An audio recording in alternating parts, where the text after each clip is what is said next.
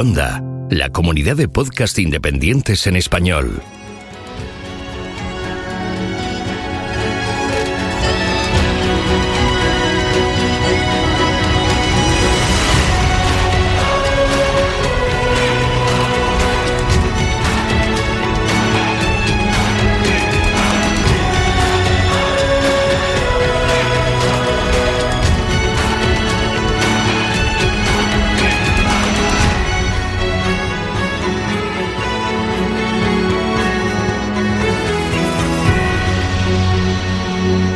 Bienvenido a GeoCastaway.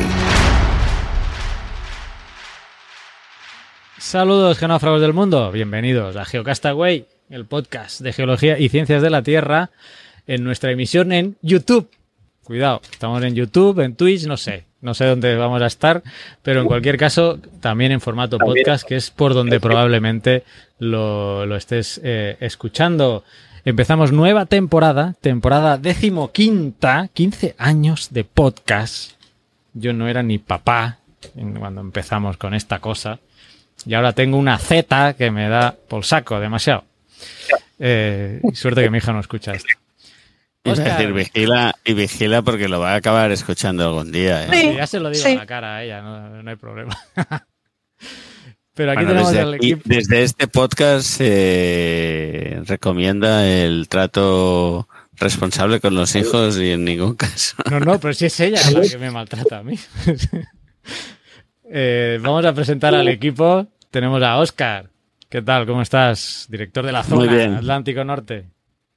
Contento de estar nuevamente con todos ustedes, empezando temporada, la número 145, eh, la 140, cuadragésimo quinta. Eh, he estado estudiando mucho estos años para conseguir decir esto. Así que, nada, un orgullo de estar con todos ustedes y ir aprendiendo cada día un poquito más. Y también, pues bueno, como es el estreno oficial del podcast, estamos todo el equipo, también con nosotros Sara, ¿qué tal? Sara, ¿cómo estás? Hola. La verdad es que muy bien, ahora que estoy de nuevo con vosotros, que os he echado mucho de menos aunque hemos estado haciendo directillos eh, jugando al Baldur's Gate y explicando un poquito la geología. Así que, pero con ganas de empezar de nuevo. Perfecto, sí, porque este año eh, estamos potenciando el canal de Twitch. De esto, es, de hecho, este directo iba a ser por, por Twitch. Estamos potenciando mucho el canal de Twitch, pero mucho, ¿eh? No, no. Por eso hoy estamos en Castaway, eh, Es que los mensuales. Aparenta que los mensuales van a ser por, por YouTube, pero eso no, no quita que sigan habiendo eh, los, eh, las geo, los geonoticieros, ¿eh? los notigeos, y que juguemos al Baldur's Gate con Sara en, en Twitch. Que ahí no, ahí no petó el Twitch. Y de momento no está petando por YouTube. Oscar, tu teoría. Ahora que hablo, cuando hablo sube el pan y ahora me, no, va a petar. Pero bueno. Pero es que no me has querido escuchar. Bueno, pero déjame presentar, déjame presentar, déjame presentar. Déjame presentar a Pedro. Yo te, dejo que te vayas por las ramas, pero luego te sacaré el tema. No, ahora déjame presentar para que todo el mundo pueda hablar tranquilamente y luego ah, nos metemos a divagar lo que quieras. Pedro, Pedro Castiñeiras, ¿qué tal? ¿Cómo estás? Muy bien. Bienvenido. Un año, más. un año más, ¿eh? ¿Cuántos lleváis ya? Porque nosotros empezamos con Oscar hace 15, pero vosotros también lleváis ya bastante tiempo. ¿Lo tenéis contado? No lo sé, yo creo que ya. Eh, yo creo que yo debía estar a punto de ser padre o por ahí, o sea que por lo menos 12 años. Mira, pensando yo, recuerdo porque creo que entrasteis por una fatal situación que yo me tuve que ausentar y debió ser a finales del 2019. Podría sí, yo estaba pensando cuatro o cinco años de hacer del mensual y Pedro decía desde que colabora con nosotros que sí, que eso hace. Ah, bueno, es que antes hacían los, hacía los, Sí, sí, yo me refería al mensual, pero Pedro es cierto que ya enviaba audios para el semanal desde antes, sí. Cierto. Pues yo creo que es, eh, formasteis ya cuando me tuve que ausentar 2019, si no recuerdo mal. Y, y ahí ya, desde, pues ya que casi cuatro años entonces. Pues sí, sí, pasa el tiempo rápido. Y eh, tenemos a Mario también. Yo te tengo ahí como Dino Perturbado. Yo no sé si aplica todavía esa. Oscar te llama becario, yo te tengo Dino Perturbado. como no perturbado mismo, da igual. Lo de becario ya lo veremos, ya, ya estoy por lo menos a, a nivel de qué va después de becario, que no sé qué va ahí. Porque El paro, ¿no? Becario Normalmente- de segundo año debe ser, ¿no? Pero a los becarios normalmente se lo echa y se coge a otro, pero no se coge al becario como para trabajar en la empresa, ¿no? Es lo, es lo habitual. Bueno, Hay si sitios que sí. becario, sí, ¿no? Eh, sí, hay sitios que sí, y bueno, Dejar de decirle be- becario, pero que mantenga la condición de becario, ¿no? sí. Eso es lo típico de... Oscar, yo había pensado que este año podríamos doblarles el sueldo. ¿Qué te parece? Sí, ya llevamos unos cuantos años, ¿eh? Doblando el sueldo, si Sí, no, ¿no? recuerdo mal. Este o sea que- también los. Eh, Guau, estáis que tiráis de casa por la ventana. Sí, pero doblando por la mitad. Pues Sí, sí, porque yo soy la becaria del becario. Esto es la leche. Y lo que no sé, Oscar, si vas a- vamos a hacer los programas de una hora, como tú quieres No sé, hoy, hoy, mira, las cuatro y media de la tarde le he dicho a un amigo de, hostia, estoy muy cansado y no sé si llegaré a las 10. Y, he dicho luego, no, a las 10 he quedado con la gente, o sea que sí que tendré que llegar. O sea que hoy hacemos el podcast cortito, cortito, ya lo veo. Ah, sí. No. Bueno, es que yo creo además que deberíamos alargarlo hasta las 2 de la madrugada, porque hay un evento Bien. importante. Y empalmar. Sí, no, claro. Mañana yo a las 6 tengo que estar despierto. O sea que a las 2 de la madrugada no me ves. Qué, qué pringao, ¿no? ¿no? A las 6 de la mañana. Ya, sí, es- la vida te da sorpresas, digamos así. No, si lo digo porque yo también. Ah, vale, ¿ves? Pero tú vas a trabajar, yo ni para trabajar. Ah, sí. Ah, no, es que sí, a las, a las 6 de la mañana si no es para trabajar no me levanto. Yo me he levantado a las 6 de la mañana. Bueno, sí, 6 y algo para salir a hacer senderismo. Por ejemplo. Eh, No los caminos sí. senderismo tampoco, o sea que no os preocupéis. Los caminos siguen ahí cuando te levantas, o sea, es... No cambian mucho. Tiempo Sí, pero es geológico que- sí, pero no... No, pero mira, Mm, con tú el piensas que el senderismo- y la, tempera- la temperatura que hace estos días, vale la pena salir a las 6 de la madrugada y... No, sí. además es un tema. eh, el senderismo se hace en invierno mayoritariamente y eso se tú- madruga, tú- se madruga mucho para que empezar la ruta a las 8, las 9 Díselo y que te, gente y que te cunda, que ¿eh? no te aco- Ya, pero es para que no te anochezca en el camino. Bueno, y porque aquí en depende- España- Depende de la latitud, ¿no? Si También. sabes muy pronto, no... O díselo a la Aquí en- gente de Centroamérica. Aquí en España es que hace mucho eh, pues eso, que tienes que hace mucho calor en verano y no puedes hacer senderismo. Es un deporte un poquito exigente, puedes acabar con una pájara muy fea en mitad de la montaña y es tener de que rescatar es caro. Pues, Pues sí, pues sí. Bueno, el último programa fue en junio, si no recuerdo mal, ¿verdad? Han pasado muchas cosas. Ya ni me acuerdo la cosa. Bueno, hicimos incluso un especial antes de empezar la temporada. Hubo el terremoto de Sí. Marruecos de magnitud 6-8 que, que hicimos por Twitch y no tuvimos problema, pero no sé, no sé qué pasó Ah, ya. el día de hoy. Eh, pero no sé qué más eventos han sucedido este verano, así que ¿os recordáis de alguno? No tengo en mente ninguno, algo que para destacar. Si no, tengo noticias a comentar, ¿eh? de, más de actualidad. Lo que no hemos hecho este verano, por ejemplo, ha sido el Geocast verano.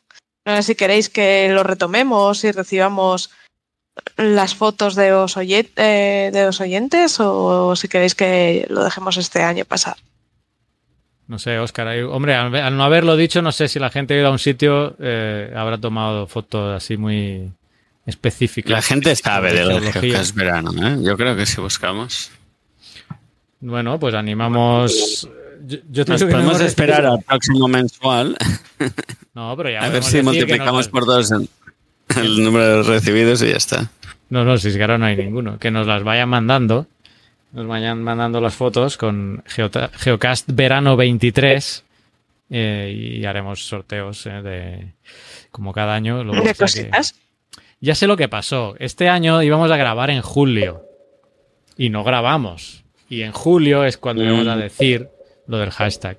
Y eso fue lo Pues que fue lo que pasó, que nos, sal- no, al final en junio, en, en julio no por bueno no, no- no encontramos el, las fechas para grabar y entró las vacaciones y pues ya no lo dijimos. Pero bueno, en cualquier caso, Geocast verano.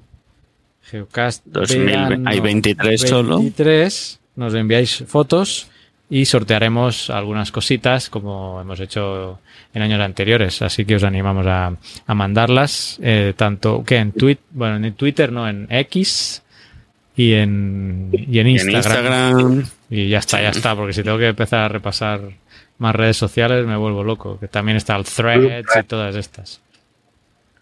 ¿Cuál? Blue Sky. Blue Y más Sky. todo.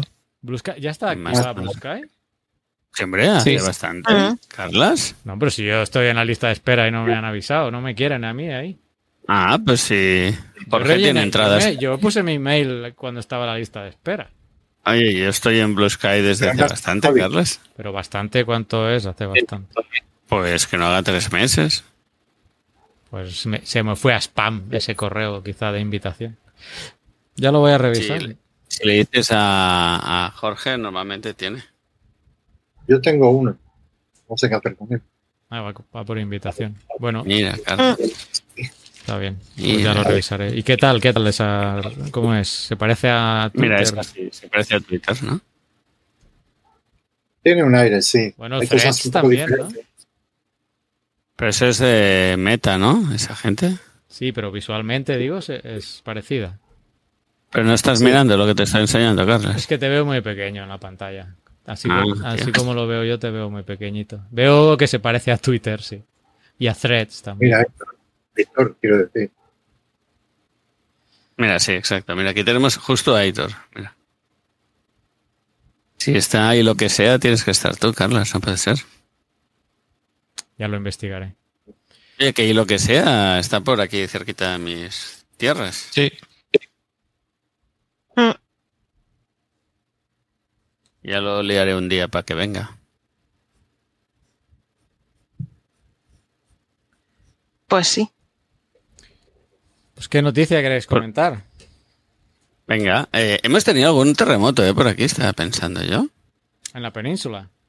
Sí, hubo uno en Zaragoza de cuatro y pico. Hace poco uno en León, en la zona de León, también entre León y Asturias, de, también de cuatro y pico. ¿En Puentes Viesco fue ese o dónde fue? Eh, Uno de tres, magnitud piensa 3 o por yo ahí. soy catalán y a mí me han educado en Cataluña y no me han explicado la geografía nacional, o sea que no, no te podría decir dónde fue. Yo sé que fue entre León. He hecho un esfuerzo muy grande que saber que existe León y Asturias. No, no me pongas más problemas. No digo nada. Pues bueno, ha estado un poco movidito y así en sitios que sí que son zonas de terremoto, pero no muy habituales tampoco. El de Zaragoza ha habido, ¿eh? Hace unos años hubo un enjambre sísmico ya en la zona de Pamplona, que no está muy lejos. O sea que tampoco es extraño. Pero bueno, sí que estamos más acostumbrados en la zona del límite de placas y clarito. Y en cambio esta vez en- ha sido en zonas más interiores. Solo comentario mínimo y, y poca cosa más. Bueno, donde hay, donde está viendo ahora enjambres, parece ser en los campos, los campos flegres. Sí. Ah, sí, es verdad. En Italia. Sí, tenemos Sí, ahí el- el- la caldera moviéndose, ¿no? Bueno, ¿Tú qué algo, opinas? algo ¿Tú qué opinas, sí.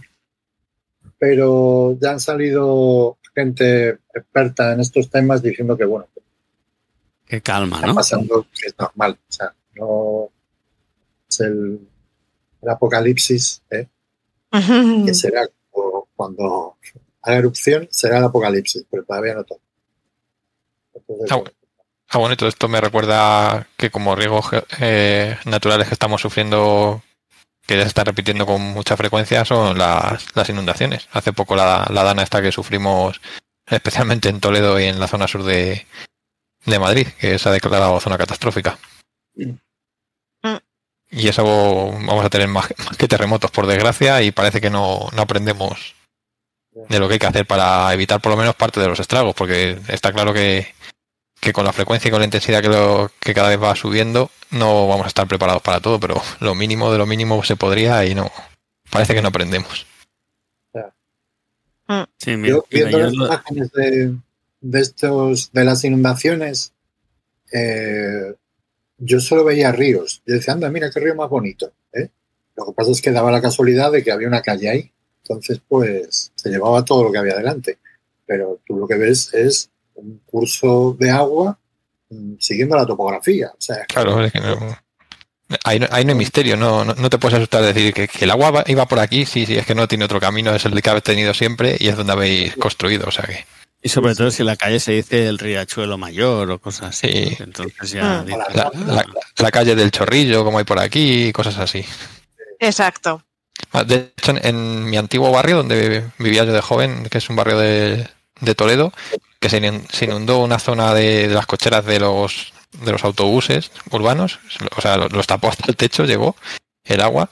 Eh, hay un arroyo, por ahí y se suma una gracia general en esa zona es, que es que hay lodos de amianto, porque una, una empresa de, de amiantos hace muchísimos años y dejó lodos, tanto lodos en, en su parcela donde tenía la construcción, como luego se iba con los camiones llenos de, de residuos de amianto y decía que los iba a llevar a un centro para su gestión y realmente se metían por, por la zona más allá de la zona residencial y soltaban por ahí.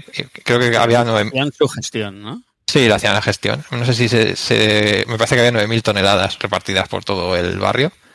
Y claro, se habían inmovilizado con, con membranas. les confinan, ¿no? Cuando son situaciones así. Claro, vino Traxa con, con unas carpas de esas para trabajar en compresión negativa, etcétera, etcétera. Y se supone que habían inmovilizado y que habían tapado todo. Lo que pasa que es que eso estaba en la zona del arroyo, que se ha llenado de agua. O sea, que no sé qué se habrá movilizado porque no habían cubierto todo, había una parte hecha porque como es muy costoso y llevaban años litigando y se pasan la pelota unos a otros. No sé al final qué se ha movido de todos esos residuos y todo se ha ido a parar seguramente al cauce del Tajo o toda la zona intermedia y todo lo que se haya movido. Así que Supuestamente, ¿eh? en este podcast. Supuestamente, supuestamente, claro. No, he ido ya a medir la aposta, pero vamos. Un poco de conocimiento de agua y gravedad, ¿no? Y después de haber visto, si os acordáis, en la geoquedada de Toledo, justo se había creado el delta en, en uno de los arroyos de Toledo que hubo, pues viendo la fuerza que no tuvo la lluvia en esa época que tuvo el río y ahora viendo lo que ha hecho ahí, pues me puedo imaginar los resultados. Así que de hecho, se ha cargado varios, no sé si ha sido un azuz o algo así, y el nivel de río que antes, como estaba artificialmente elevado por, por estos azudes, veía, no se veía apenas el fondo de, que se veía bastante, pero no se veía todavía, pues ahora ha bajado y pues creo que hay una parte que incluso podrías pasar andando directamente de, que antes solo se podía hacer eso en agosto, andando cruzar el río por un azul, pero creo que ahora ya se puede hacer todos los días del año. ya es habitual, ¿no? Oye, ya, has dicho lo de la Dana, decir que hubo una afectación muy seria y muy heavy y muy alucinante en, Grecia, ¿no? Que, pues lo de Grecia fue... Bueno, lo de Libia... También, pero lo de Libia fue más puntual, lo de Grecia fue muchos días lloviendo, ¿eh? es que se acumularon cantidades brutales. Sí, sí, sí, fue lo de... Que es una cuenca endorreica, o sea, que eso no tenía salida y se formó un lago directamente.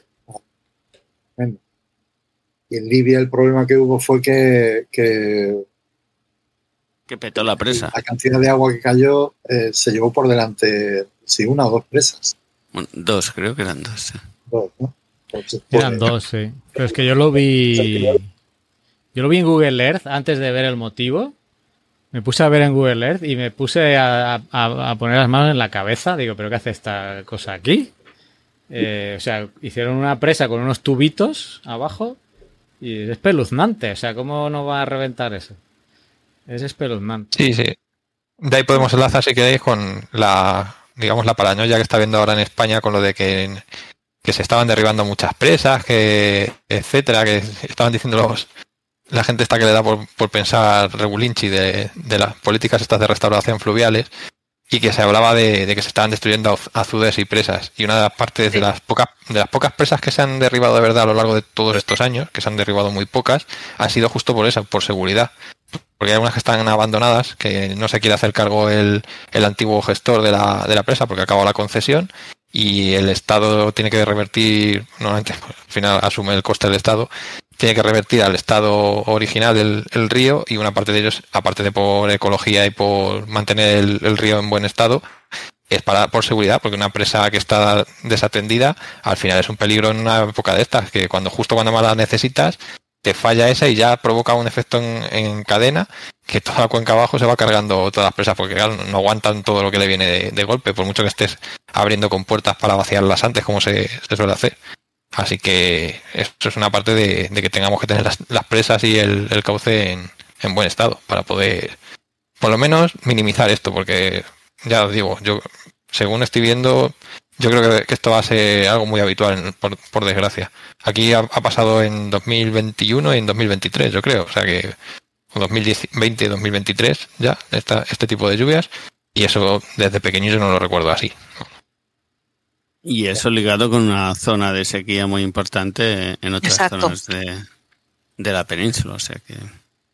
Zonas de sequía, luego también hay tema de que hoy en día las zonas verdes de las ciudades se han eliminado, se han asfaltado y eso que hace que el agua también coja mucha velocidad y provoque mayor daño. O sea, si tú quitas eh, aquellos parques que había con vegetación, con tierra, donde el agua. Somos un podcast de geología que estamos muy a favor del uso del asfalto, ¿eh? donde el agua pues era retenido por las raíces de, la vegetación o bien por la propia tierra que tenía ese efecto frenante del agua. Imaginaos ahora que tienes eh, o bien asfaltado o bien embaldosado, que se hacen ríos, el agua coge velocidad y a más velocidad más daño, claro. Estoy compartiendo los que estéis en, YouTube. Sí, se, ve, se ve el Glory Hall, ¿no? Aquí. Es el, es el de aguas abajo, es el, la segunda represa que se ve la carretera que pasa al nivel del, al nivel, digamos, del, de la altura de las riberas y, está todo el cauce, todo el cauce tapado con unos terraplenes, como que fuera una presa. Bueno, es que es una presa, Carlas, es una presa. Una, presa de, esa de, gravedad o algo. De tierra, de tierra. Bueno, pues ah, que en el Google Earth ni se ven los tubos. Eso existe incluso en España, ¿eh, Carlas? Es normal. Bueno, es normal, es un tipo de construcción de presas. Es que ahora he puesto la, foto actualizada, porque en Google ya han actualizado la foto. Mira, adiós. Pero espera, a la izquierda se ve una falla, ¿no? ¿Una qué? Estaba mirando aquí. Yo creo que es la foto, ¿no? ¿O es un tema de la foto? Vale, vale. Yo creo que es la, que la foto que está así un poco rara.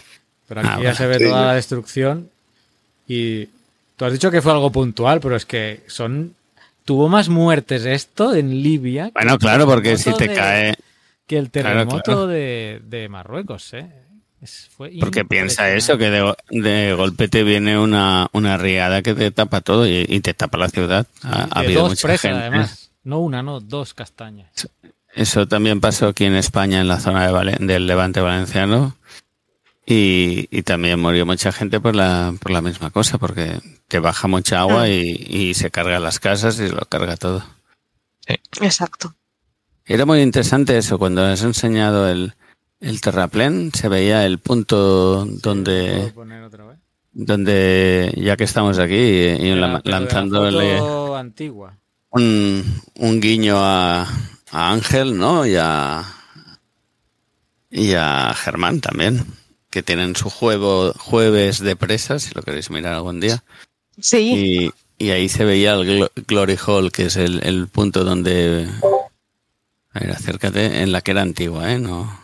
Donde desagua la presa. Exacto, sí, donde chupa el agua para desaguar. toma. Para pasarlo por la turbina. Sí, es que Glory Hole suena muy feo. Pero es la verdad, ¿no? Se llama así. Sí, mira la, toma. A, posteriori se le ha buscado otro, otro, otro uso, pero antiguamente se decía así, o sea que. Sí, pero esa, es una toma para, para agua potable, yo creo, o para lo que sea, pero para producción de electricidad no es. No, no creo que no, no me parece. Yo diría que sí, ¿eh? en, esta empresa sí. ¿En esta sí, ah, bueno. No, no lo sé, pero bueno. No, lo tengo muy claro. No, porque no hay tendido eléctrico ni nada. ¿no? hay subestación eléctrica ni. Pues nada, pues para tomar agua. Pero para tomar agua no metes una toma así tan bestia, ¿no? Haces caso a Mario que de esto sabe. la de agua de arriba no, no, me, no me la ubico ahora, pero bueno, es igual. La cuestión es que, además... Mira, eso le preguntaremos a Ángel. Luego A salió... ver qué nos Sí, sí. Pero para toma de agua limpia, pones un- no hace falta hacer la estructura de un glory hole, ¿no? A lo mejor querían hacer y no, no pusieron la turbina y ahí se quedó. Puede ser que se quedara. Aquí, por ejemplo, sí que se han quedado algunas a medias. Ya te digo, ¿eh? para portabilizar agua pones pones un tubo con una bomba y ya está, que es lo hacen lo que hacen todos, vamos. Sí, pero hay en algunos sitios que sí que te ponen una torrentera para Aquí todo, en, el, todo. En el- los de Madrid son muy habitual, por ejemplo. e incluso Pero en Toledo hay de- algún... Estamos En hablando Toledo- de otro tipo de, de presas, ¿eh? También.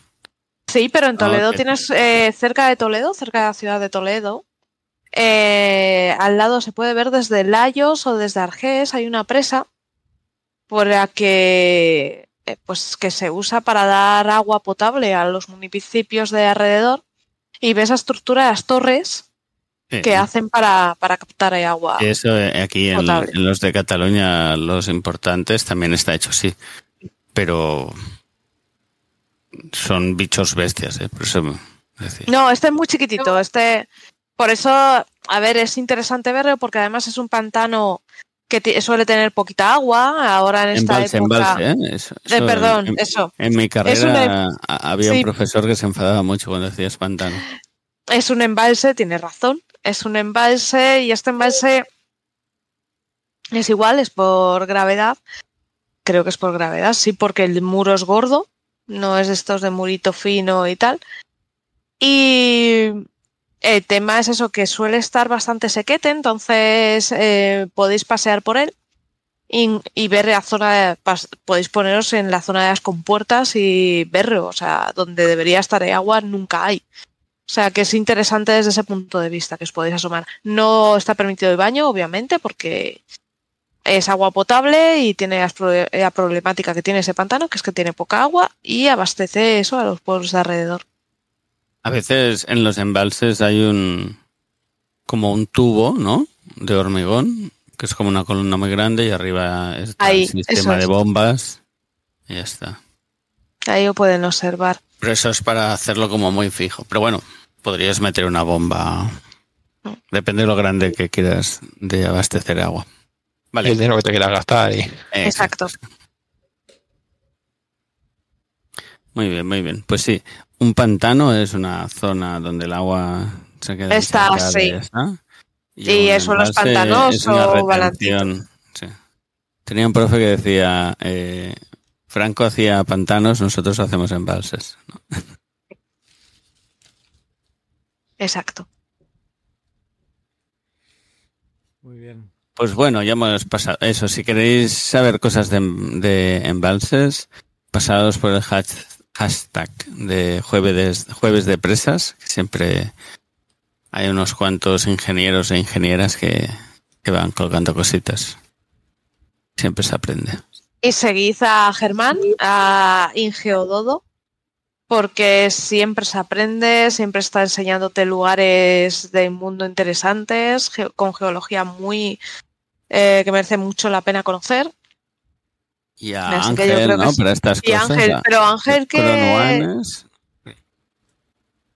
No sé cómo Crono- se dice. Ah, estoy dudando. No se llama Croanes. búscalo. Estoy buscando. Pero eso, que, que busque no quiere decir que lo encuentre. ¿eh? Ah, bueno, Chan, chan, chan. Puede ser o algo así. no lo sé, Cronoalles. Google lo sabe todo. Bueno, las interacciones con Germán tienen que salir. Pregúntale al chat GPT.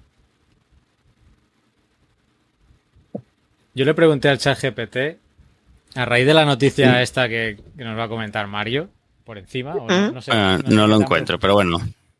Seguro que lo veis. El jueves de presas, si miráis, lo encontraréis. De hecho. Ujú. ¿Te le preguntaste al chat GPT? Ah, no, sí. sí pasó a la siguiente, ¿no? Que, eh, había la Eh, noticia sí, porque yo estoy viendo eh, el día este de jueves de presas y eh, encuentro a Luis Cortés, pero no veo a Ángel. Veo a Nau Casanova, Miriam, Luis No, no, Cortés. también es otra que podéis.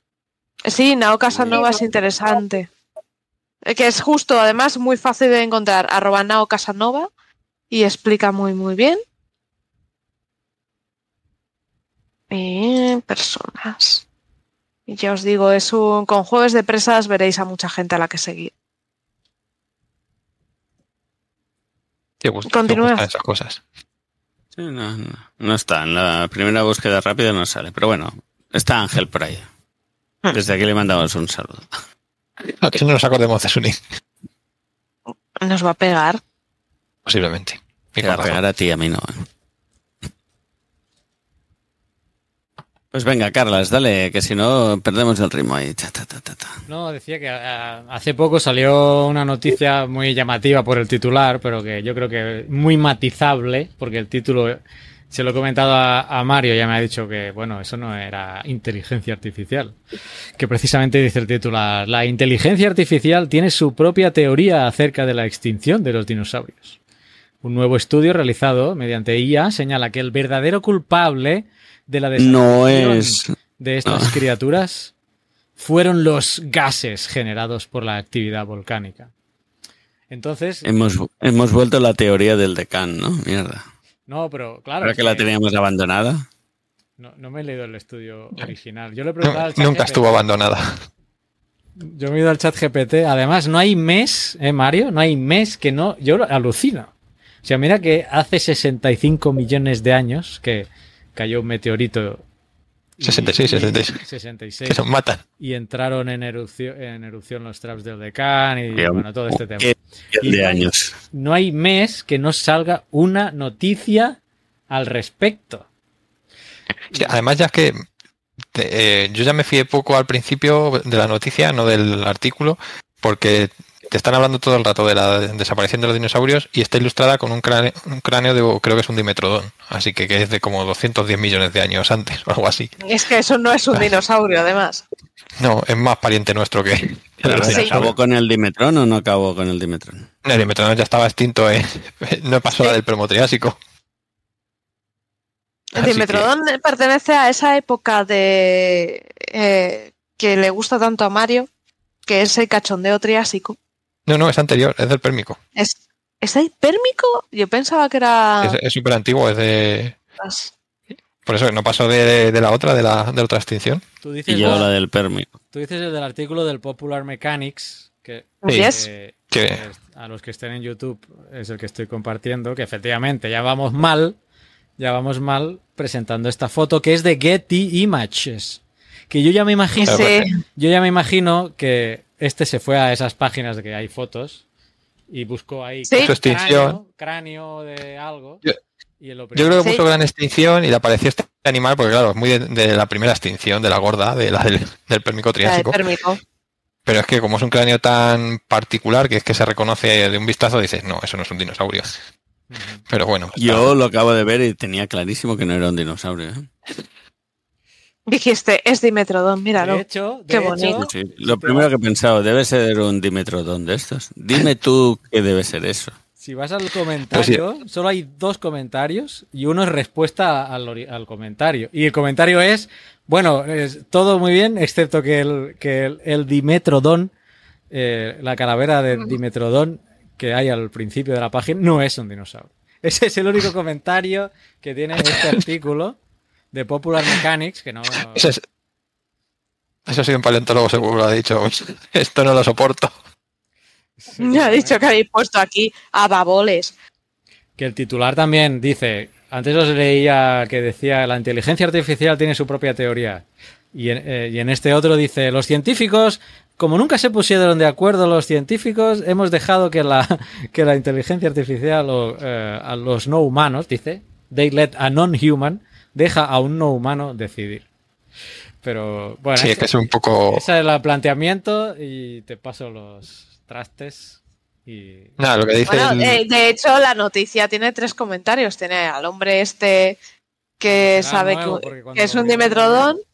Y luego tiene uno de cachondeo que dice, no dejes que, se- que esto impacte tu, tu deseo de creer este tipo de ciencia pop y otro diciendo que es un negacionista de los dinosaurios. Ah, bueno. Pues nada, no como apoyo, yo que sé. Madre mía, así que, que, que tela. Bueno, es que las noticias literales te da un poco a entender como que le han preguntado, si entras así de, de sopetón, parece que es que le han preguntado a ChatGPT, como muy, muy bien dices tú, porque te da- dice que es inteligencia artificial, bueno, eso ya depende, ay, como yo no soy experto en eso, no sé los límites donde es la, pero vamos, para mí es estadística, porque lo que han hecho ha sido un modelo bayesiano inverso. que Bienvenidos en- a mi mundo. Que eso ya sea el límite de la inteligencia artificial o otra cosa. No, pues no, ya- entra, entra en ese saco. A ver, vamos a ver. eh, entonces, inteligencia artificial, así en general, eh, no hay una definición clara de este término. Y eso se debe porque tiene un factor histórico, ¿vale? Es, el, término inteligencia artificial ha estado evolucionando a lo largo de la historia de la informática, según hemos sido capaces de ir eh, a alcanzar ciertos tipos, eh, ciertos hitos, o también ta- eh, según ha avanzado eh, nuestra capacidad, ¿no? Tanto a nivel Nuestra de, inteligencia. de capacidad de cálculo como de capacidad de almacenamiento. Entonces, eh, como es un término muy variable, eh, hablar así en general de inteligencia artificial es un error hoy en día. Por eso cuando veáis a alguien hablando, no, yo soy experto en inteligencia artificial, eh, a esa persona no, no, ni puñetero caso. Eh, Vaya, o sea que me quito lo de inteligencia artificial de mi bio, ¿no?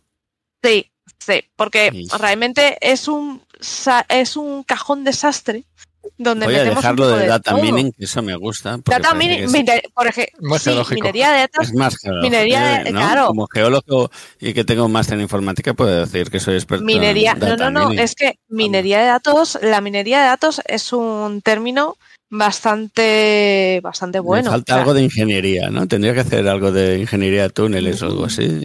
Entonces ya, Qué bueno. experto en data ni- en mining. Eh, la minería de datos, de hecho, es un término válido que se usa para la extracción de información a partir de datos. Quiero decir, Hay que no buscar solo- el filón de datos y cuando tienes localizado, pues ahí metes Ya excavas, excavas y excavas. Ya ahí metes- trabajando.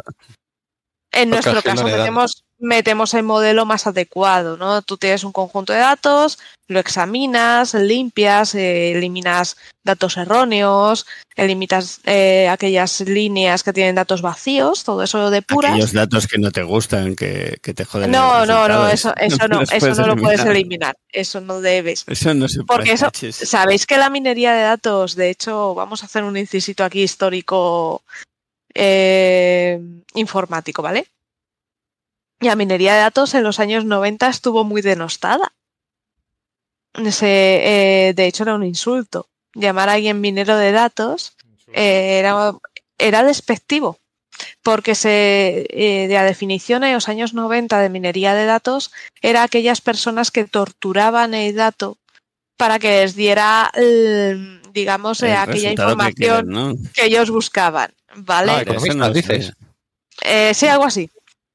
Geofísicos. Pero poquito a poco, poquito a poco se ha ido eh, se ha ido convirtiendo en una ciencia de verdad y que lleva unas pautas. De hecho, la minería de datos está muy estandarizada y unos estándares, unos pasos a seguir y eh, hoy en día es una ciencia bastante relevante y con resultados muy muy buenos. De hecho, eh, se usa muchísimo. Entonces, fijaos, un término que en los años 90 era malo, negativo, hoy en día es positivo y es, eh, es, es sinónimo de un buen trabajo, ¿no? Yo la verdad, Sara, no, no he escuchado temas de geopolítica que quieran invadir tal país porque tienen tal cosa que con minería de datos lo van a sacar. En, en cambio, con litio y otras cosas sí que pasan. O sea que, Sí. vale, es una ciencia, pero es una ciencia. Si los países no quieren invadir, es una ciencia de segunda. No, no estamos, no estamos al nivel. No, pero sí que, a ver, eh, los datos en sí no te No, dicen no, nada. hago broma, hago broma. ¿eh? Sí, sí, no, pero yo, lo digo, los datos en sí no valen para nada. Pero eh, esa transformación de los datos en información es lo que los otorga valor. Y eso es lo que hace el eh, Mira, científico de datos, el minero de datos. Otra cosa, hablando así de minería que no viene a cuenta, que no viene a colación, siempre me ha Mm. Pero que mola mucho. palabra. Pero que mola mucho es la minería urbana, que es un término chulo que va cada vez lo oigo más. Estos días he estado en un congreso, en el quinto congreso nacional sobre RAES, aparatos. Quinto, quinto. Uno que lo digo bien. Qué bueno. Ese se le sabía. Ay, Dios mío. Pues en el quinto Congreso Nacional de Residuos de Aparatos Eléctricos y Electrónicos se ha hecho mucho hincapié en esto, en la minería urbana y, en el concepto este, ¿eh? de que tú en tus en nuestros aparatos que utilizamos a, nuestra vida diaria tienen muchos elementos que a día de hoy se están considerando como estratégicos por la Unión Europea y que los estamos tirando a vertederos o no deberían, ¿eh? pero bueno. Hay que reciclar. Y entonces hay que recuperarlos y conseguir extraer ese mineral, eh, o ese elemento que se considera estratégico para que no, que no se vuelva por ahí, que no lo abandonemos por ahí. Y lo que decían que ahora tenemos el problema que, vale, recuperamos el, el, el material estratégico, pero que lo enviamos al país que nos está bloqueando y se, y se lo damos para que lo fabrique porque aquí no sabemos fabricar de golpe y porrazo. Y luego a nivel de contaminación de suelos también se está hablando bastante, que es otro tema que quizá Pedro sepa. Bueno, es temas de, lo digo por la geoquímica, ¿eh? no por no por contaminación de suelos. No sé si contaminas muchos suelos y si lo haces, no, no, no sé yo quién te vaya a juzgar. No lo admitas en directo. Pero sí que pero sí que hay mucha gente de temas de geoquímica y de contaminación de suelos que están trabajando para eh, esos contaminantes del suelo no verlos como un problema, que lo es, eh, que es un problema ambiental, pero eh, también intentar recuperar esos elementos estratégicos que son interesantes para la Unión Europea. O sea que tenemos... Sí, dale, dale. Sí, no, digo que eso se hace también en las, en las minas en los escombros de las minas, es decir. ¿Eh? de minas que ha habido en España y en el resto del mundo eh, que iban enfocadas a sacar, yo que sé, estaño, wolframio, plomo, lo que fuera. Pues, eh, claro, a medida que sabemos más y, y, tenemos sobre todo mejores capacidades analíticas, ¿no? Para medir elementos que, a los que antes no prestábamos ninguna atención, pues de repente ahora pues mm, te, das cuenta de que, oye, pero resulta que el estaño wolframio siempre viene con un poco de, de tántalo y niobio, ¿eh? Mm, vamos a mirar y tal, y de repente te pones a mirar ¿eh? y es, las escombreras están llenas de tántalo y niobio, las escombreras de estaño wolframio. Entonces, claro, eh, o sea que si no tienes pareja puedes ir a una escombrera, ¿no? Sí. Para buscar a tu novio. Era muy malo, ¿eh? Ponlo en Discord, ponlo en Discord este. Badumtas. Os pasáis poco por Discord, ¿eh? Perdón, perdón, eh, Pedro, que te he cortado. estabas diciendo algo interesante. Sí, bueno, pero vamos, que, es una cosa que se está haciendo ahora mucho, ¿no? revisar todos los todas las explotaciones, sobre todo las pasadas, que están las escombreras tal cual, ¿eh? Pues para intentar recuperar otros, otros elementos. No sé, me parece que, por ejemplo, la mina de. Creo que es en Ourense, que hay una mina de litio. ¿eh? Salió por algo así, porque ese sitio era para, estaba hecho para otra cosa. Pero de repente se dieron cuenta de que había litio ahí y han dicho, pues, va por él. Entonces, bueno, pues eso es, interesante porque lo, una ventaja que tiene explotar estos lugares es que esas explotaciones antiguas no tenían ningún tipo de control ni nada, pero ahora sí lo hay. Entonces, si tú coges una, una escombrera ¿eh? y, la, y la reciclas, la empresa ahora está obligada a recuperarlo. Entonces, va a dejar una escombrera más pequeñita porque habrá procesado parte del, mineral y, va a dejar una escombrera mm, restaurada. Entonces, bueno, pues es un, buen, un buen negocio. Eh, eso no, no había un proyecto ahora que salió hace unos meses para hacer ese tipo de minería de escombros en, en minas de Río Tinto? Pues puede ser. Yo, Yo creo que me suena. controlo mucho, pero sé que sé que se está planteando en, en otros lugares, ¿eh? donde, bueno, pues ha habido una minería a lo mejor no, no, no muy, digamos, industrial o, o a gran escala, ¿eh?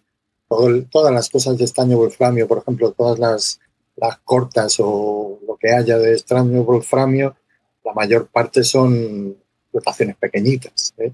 Bueno, pues ahí, esos sitios, ¿eh? son pequeñitos, pues hay, hay un montón de elementos, cobalto, o sea, estoy ahora pensando un poco en ese tipo de, de cosas y, realmente mm, teluros, en fin, hay mm, eh, elementos en, los que antes ni siquiera los analizábamos porque no, no te da ningún tipo de información petrogenética, o sea, que una roca tenga teluro o no, pero te da igual, o sea, ¿eh? sin embargo ahora pues no, ¿eh? ahora eh, pues ya tienen un interés, entonces bueno, pues y, luego además, aparte de demostrar, o sea, de, de tener este interés, eh, también nos damos cuenta de que cuando, cuando los analizamos también nos dan información petrogenética, aunque no aunque parezca mentira. ¿no? Entonces, bueno, pues que está, está muy bien. Estamos llegando a unos niveles de, de, conocimiento que son pues ya muy, muy específicos y muy detallados que están bastante bien. Y que luego se pueden explotar además con leyes más bajas que antes no, no se tenía la capacidad para ciertas técnicas se han desarrollado, entonces puedes reprocesar la, la escombrera. No. Y también hay medios que se utilizan para, para concentrar mineral con, bueno, el, el, elemento que quieras, con plantas, por ejemplo, con la fitorremediación y con todo eso, pla, puedes plantar plantas que resisten los metales pesados y todo eso, que encima lo concentran en sus, en sus hojas y luego recoger toda la planta, hacer la ceniza y quedarte con lo, con lo que interesa. Entonces haces dos cosas, limpias el campo alrededor de la, de la zona y encima estás obteniendo un valor a, a ese a ese material que estás plantando. La, la fitorremediación. Y capturando CO2, ¿no? Porque también capturas CO2 con ese tipo Sí, pero bueno, al, si la tienes que, que volver a, no. a sacar, te lo, te lo, cargas. Pero bueno, es lo de menos. Es mejor que te quites. Te iba a decir la fitorremediación, pero eso yo siempre la asocio, que a lo mejor no, ¿eh? pero a, a procesos más largos, ¿no? A, Sí, es que depende de lo que busques. Tienes que, si por ejemplo solo quieres limpiar el suelo porque te interesa, yo que sé, aquí en, en la zona de Castilla-La Mancha tenemos un problemón con el plomo de, lo, de, los cazadores en el suelo. Entonces se buscan plantas que puedan limpiarte un sí, suelo de no, eso. Me refería más a si tú tienes un suelo contaminado y tienes que venderlo en ah, no, un par para de eso, años, eso más te vas a plantar. No, ahí ya necesitas pues el típico lavado, el vitrificado o cualquier cosa de esas. Ya lo que es cargarse el suelo y volverlo a poner. Vitrificar es muy chulo, ¿eh? Es coger una batería y, y ponerlo a lo bestia, ¿eh? Y meter un, un, un y un cátodo, ¿no? Electrodos, no sé cómo se llamaban. Gracias. Y, y que pase el corri la corriente por debajo y se vitrifique, ¿eh? Lo, lo mismo sí. que haría una fulgurita, pero a lo bestia. Tiene la ventaja de que una parte se, se volatiliza, todo lo que se, se puede hacer con, el, con esa se volatiliza y luego lo que se mueve en, y se vitrifica al final. O sea, lo que pasa es que consumes mucha energía y encima ese suelo lo, lo dejas muerto. O sea, pues una cosa vitrificada ya, te tienes que llevar el, el bloque ese, no, no puedes hacer con nada. Lo, mejor es intentar hacer todos los procesos que luego conserven el, el, suelo in situ, porque el suelo es un recurso muy, muy, muy valioso, que se supone que es renovable, que podemos lo deberíamos mantener, pero se destruye a un nivel que no, no, se crea. Entonces, todo lo que podamos hacer para mantenerlo, pero claro, cuando tienes procesos contaminantes así serios, yo que sé, con hidrocarburos o con otras cosas peores, pues tienes que acabar haciendo o lavados, los típicos de inyectar productos para lavar el suelo o ya vitrificar lo que sería como una ya de extremo, como ya no podemos hacer nada más, vamos a vitrificarlo, o como se hace a veces, que se coge el suelo y se lleva a un sitio, una planta de tratamiento y ya, ya verás lo que haces con él. In situ o ex situ. Exacto. On, on site, perdón. Ahora ya le dicen. Antes, yo cuando era pequeño o más joven era in situ o ex situ, ahora dicen on site y off site. Pues, ah, no, pues yo la carrera lo he aprendido como in situ y ex situ. O sea pues que... ahora si vas por la industria y dices in situ. Dice, te, te mira como que. On site, no. te miran. Bueno, ahora estoy diciendo algo y me vendrá otro y dirá, Oscar, no tienes ni idea. Pues tiene toda razón, ¿eh? Tampoco. sí, eso es como, como va por modas. Nos dice Darex en el chat, dice, pues si contamina el plomo de la caza, no quiero ni imaginarme lo que debe contaminar una guerra. Sí. De hecho, es que eso en, lo- encima de la- las balas de en guerra llevaban muchísimos más componentes. O sea, se llega a utilizar hasta uranio empobrecido para, Pobrecito. para el combate. O sea, por ejemplo, para armaduras, o sea, para atra- atravesar la armadura de los tanques y todo eso. Bueno, de hecho, hay hace poco leí un artículo de algo de, de que estaban haciendo estudios de, de la contaminación y el cambio del paisaje que había provocado la Primera Guerra Mundial, que todavía no se han borrado las cicatrices de la Primera Guerra Mundial, que fue ya hace más de 100, Muchos años. Todo, Sí, pues estamos en el muchos 23, años. que me pasa lo que a Pedro, que pienso que el, hace, que el 80 fue hace 15 años, entonces calculo más, pero vamos, a principios del siglo XX. Entonces, encontrar una Digo, siglo XIX. cosa de la guerra civil en un cementerio o de la Segunda Guerra Mundial. No, no recuerdo bien qué era, pero encontraron algo por, del estilo. Ah, um, me han venido dos cosas a la mente ahora que estábamos hablando de todo esto. Hace poco, en, en el programa del hormiguero, salió una chica que estaba... ¿Estamos citando al hormiguero, Carlos? Sí, sí, eso me, me- me preocupa. Vale, vale. sí, sí. Sí, me está saliendo urticaria. Pues, pues Bueno. una chica que estaba... El director del Atlántico Norte no comparte todas las opiniones de... Pero si no, El De nosotros. Pero si no he terminado. Bueno, espérate, ¿el, el hormiguero de España o hay así un programa también? A ver si vamos a estar jugando mal y resulta que... igual, igual es otro hormiguero.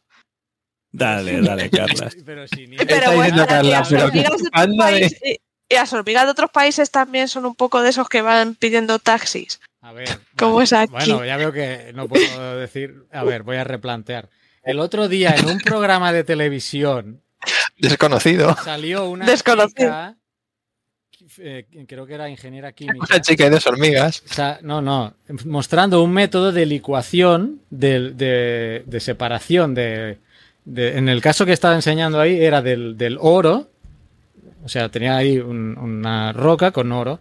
No se veía cómo hacía, cómo se hacía esa licuación, pero tenía el tubo ya con el oro licuado. Y sí que enseñaron el proceso de volver a la- precipitar el oro. Eh, No había mercurio por ahí, Carlos. no, no, no. Nada, nada. O sea, es. Bueno, se planteaba como un método verde y que se podía hacer a pie de explotación eh, este método. Lo comento por si os. Pero eso, eso ya lo hacían los romanos, ¿no? Reventaban la, la montaña y el oro salía por donde saliera. Sí, bueno, aquí lo, lo novedoso que planteaban ahí de la patente que estaba enseñando ella era la- el tema de la, de la licuación que, que se, que se hacía. Obviamente no enseñaron el proceso ese. Lo que sí enseñaron Ah, o sea, que que es un proceso líquido- nuevo. Sí, sí, está, es nuevo y esa era la novedad y que era una chica española que ha fundado una empresa y que ya se va a empezar a implementar en alguna eh, en alguna mina, no recuerdo cuál, pero, cuál, pero bueno, A buscar, ver, oro, buscar hormiguero, chica. en Google y, y hay vídeos de cómo, cómo lo hace. Esto era una de lo que os quería comentar por si os Pero iba a decir, la- las amalgamas del oro son cosas... Bueno, hace falta saber lo que hacía esta mujer, ¿eh? pero el oro tiene afinidad con algunos, se amalgama y se licúa, se saca y... Sí, pero eso no es verde, nada verde. No, ya, ya, pero... No, pues entonces eso, que no me ha parecido tan extraño lo que explicaba Vale, Carlos. pues, eh, lo que os digo es que, que sí, que el método eh, de alguna manera tiene que ser novedoso eh, y, y faltaría investigarlo más. Así que lo dejamos pendiente para. A ver. Se llama Sí, el es proceso, Helix.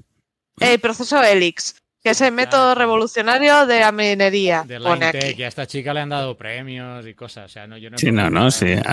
A, ver si no, Es que, no voy a ser yo quien sepa más. programa y me habéis saltado la yugular sin saber qué iba a contar. Bueno, porque es un, es un programa que se rompieron un diamante, ¿no? En directo. no tenía nada que ver el programa. Yo quería, hablar, fracturaron yo un quería hablar diamante. de otra cosa.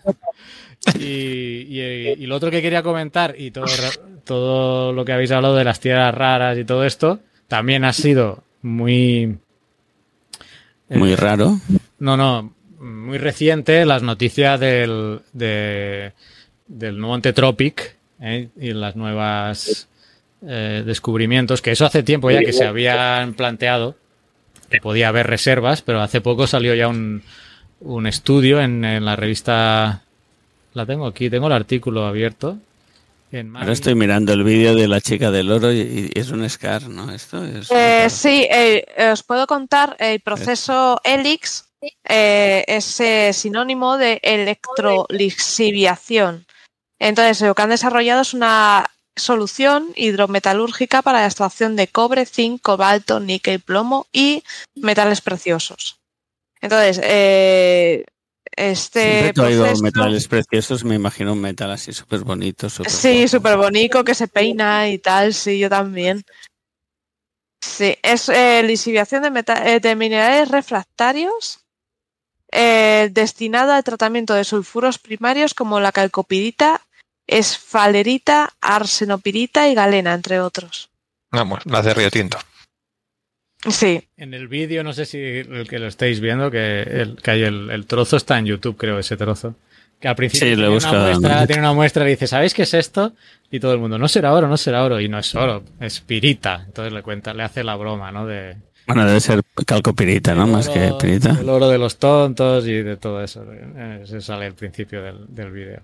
Pero bueno, es curioso, ¿no? Como... De, de, hecho, sí, la investigadora es Eva Line y de hecho eh, están, está un poco relacionada con Atalaya Mining, con minas de Río Tinto. Pues es doctora en electroquímica por la Universidad de Cambridge. Y aparte de eso tiene un montón de premios de, todo tipo. Entonces su, sí que está orientada al tema ese de recuperar eh, esos minerales que hay en las escorias de minas de Río Tinto. Pues sí, eso está cargadito de, todo tipo de, elementos interesantes. Pues le va a ir bien, le va a ir bien a esta chica con este nuevo método. Y relacionado con todo este tema, pues es con lo que os decía, ¿no? De las, de estos sea mounts, estos montes submarinos que hay al sur de las Canarias, que hay un estudio ahora, un artículo en el Marine Geology eh, del... ¿Qué fecha está publicado esto? ¿Es reciente, reciente? Mm, no veo la fecha. Pero bueno, se, ha hecho, se han hecho eco los... Mira, del 6 de septiembre. 6 de septiembre del 2023 aceptado. Y muchos medios de comunicación se han, se han hecho eco. Voy a compartirlo para los que estéis en YouTube de la zona que estamos hablando. Aquí están estos.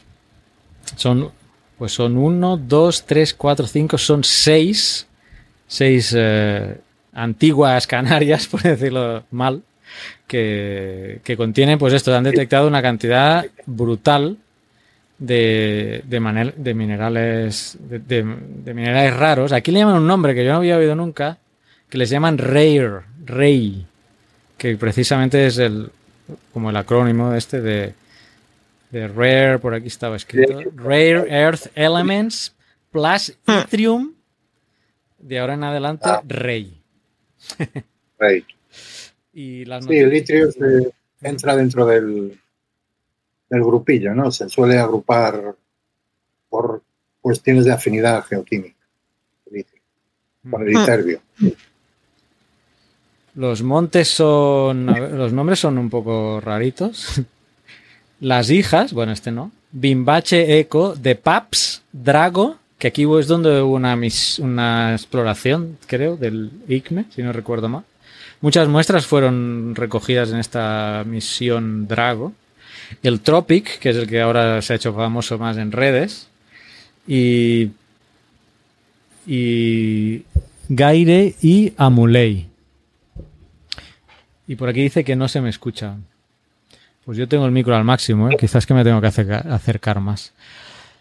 Y pues esto, y se ha detectado pues mucho, mucho material, sobre todo de, de telurio, que está hablando de unas 4.000 veces más que el que respecto a la corteza continental, que parece ser el, como el estándar en la corteza continental. Pero aparte del, telurio hay cobalto, molibdeno, níquel y, bueno, y otras, eh, otras tierras raras que pueden ser muy interesantes. Ahora viene otro problema adicional. Tenemos esto ahí, pero ¿qué ha pasado? Que Marruecos, me voy a acercar un poco más al Américo, Ahí se me confirma. Acércate, acércate. Eh, ¿Qué ha pasado? Que Marruecos también está reclamando la soberanía sobre esas tierras. Mm. Y entonces creo que ahora pues hay un litigio eh, hay un litigio en la ONU y tienen que decidir. Y dice, decía un artículo que también vi, la geología puede estar del lado de, de España en este caso.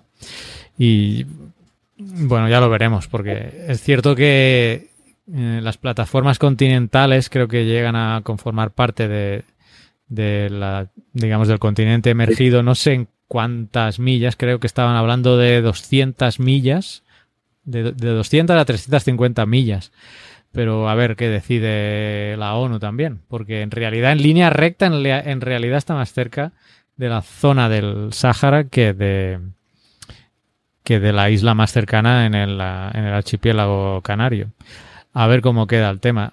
Otro comentario que también nos enviaron cuando compartimos esto por Twitter es lo mejor sería que dejaran eso tranquilo, porque van podrían generar pues mucha contaminación en la exploración y tal. Y quizá eso fuera lo ideal, pero sabiendo para qué se usan esos minerales, que es para todo tema tecnológico, que precisamente eh, pues escasea un poco el tema Sí. y que poderoso caballero es don dinero, pues probablemente se acabe explotando. Yo, creo- yo pondría casi la mano en el fuego. ¿Quién lo explotará? No lo sé. ¿España o Marruecos? Eh, la ONU va a decidir. No sé si habéis oído este tema y qué, qué os parece. Ahí viene el origen Sí, de todo este tema de las Canarias, ¿eh? porque ya habíamos hablado de en algún podcast del origen y aquí se trata de demostrar que pues que estas eh, montes submarinos forman parte también de esa de esas Canarias emergidas actuales. Y lo, lo curioso de esto es que encima, si la parte continental eh, más cercana es el Sáhara, eh, que es la parte que todavía... O sea, unos dicen que sí que es de Marruecos, ellos no se consideran de Marruecos, entonces ahí hay, ya es que se une un, un follón bastante serio. Porque de hecho el problema que tiene el Sáhara, Sá- Sáhara Occidental creo que se llama, el principal problema de esa zona es por la minería también. O sea que Marruecos lo quiere por, por las minas que, Fósforo, ¿no? que tiene. Los fosfatos de, de esa zona que son famosísimos. Que de hecho. ¿Perdón? No, que digo que esos fosfatos los descubrió eh, un catedrático de Complutense. Claro, sí, fue. En, en teoría fueron españoles durante un tiempo hasta que se los dio. Creo que fue Franco. En la, en la época de Franco se, le- se dio el, ese terreno a, a Sáhara, no sé, o sea, a Marruecos, o se. Como que nos deshicimos de él y lo dejamos sin protección. Entonces aprovechó Marruecos a- hay, hay para un quedarse. problema ahí de, del Sáhara Occidental, ¿no? O- sí, occidental, ¿no? Occidental, sí. Entonces, si a eso le sumamos. todo eso, ¿no? Si no recuerdo mal. yo Sí, soy o sea, eso fue. Entonces ahí se unen muchísimas cosas. Ya lo, lo gracioso sería que, que también pasaran a explotar eso de forma incómoda. Porque creo que a- aparte de, de, lo- de estas tierras raras, debajo se presupone que hay, o por lo menos hay- se quiere prospectar para ver si hay petróleo también, o hidrocarburos. Entonces ya se, se, se suma todo. Así que al final no sé qué pasará con esto. Y lo, lo complicado es que me parece que, que esto no eran los nódulos tipo que se pueden absorber como tipo como si fuera una aspiradora, sino que era Sí, que una, una costra polimetálica. nódulos. Mm. No, pues creo que, que es peor, que es costa polimetálica, entonces hay que destruir y llevarse. Y la biodiversidad de las Canarias, de la Macaronesia en general, es un punto importantísimo para la biodiversidad. Si valoramos más eso que el cobalto o al revés, pues ya veremos. Pues el problema de estos metales, en principio, son que son una parte importantísima tanto para la electrónica como sobre todo a día de hoy para las baterías. Es el punto clave de, de las baterías que tanto se habla. Es que no hay litio. El problema real de, de las baterías no es que haya o no litio, que el litio es para aburrir, solo hay que ponerse a buscarlo y, y a procesarlo, sino el problema estaba más en el cobalto y en el níquel porque hay un hay un problema, no hay tanto, o por lo menos no hemos, hemos encontrado tanto, y luego encima de las de donde lo tenemos no se extrae con métodos socialmente sostenibles. Ya- Ya sabemos todos el problema que hay con el cobalto, en la zona de África, cómo se está extrayendo. De hecho, recomiendo un libro bastante interesante sobre este tema que te pone al día de, varios metales. Se llama Volt Rush, como la fiebre del oro del voltio o algo así, y te explica sobre todo los, metales que se utilizan para la transición energética, y estos son uno de ellos, que hay como, casi lo está explotando casi todo China en general, con métodos que hay una parte que es como trazable, pero de repente la trazabilidad desaparece porque se mezcla con cosas que no son trazables, que implican a, que hay gente trabajando sin EPIs, ni bueno, ni con, ya habéis visto los vídeos todos en internet y, lo sabéis de sobra. Y luego encima son ellos los, pocos que tienen la capacidad de refino de, ese material y luego de hacer materia prima, o sea, de hacer los, los elementos. Entonces hay un cuello de botella enorme que no sé cómo lo vamos a resolver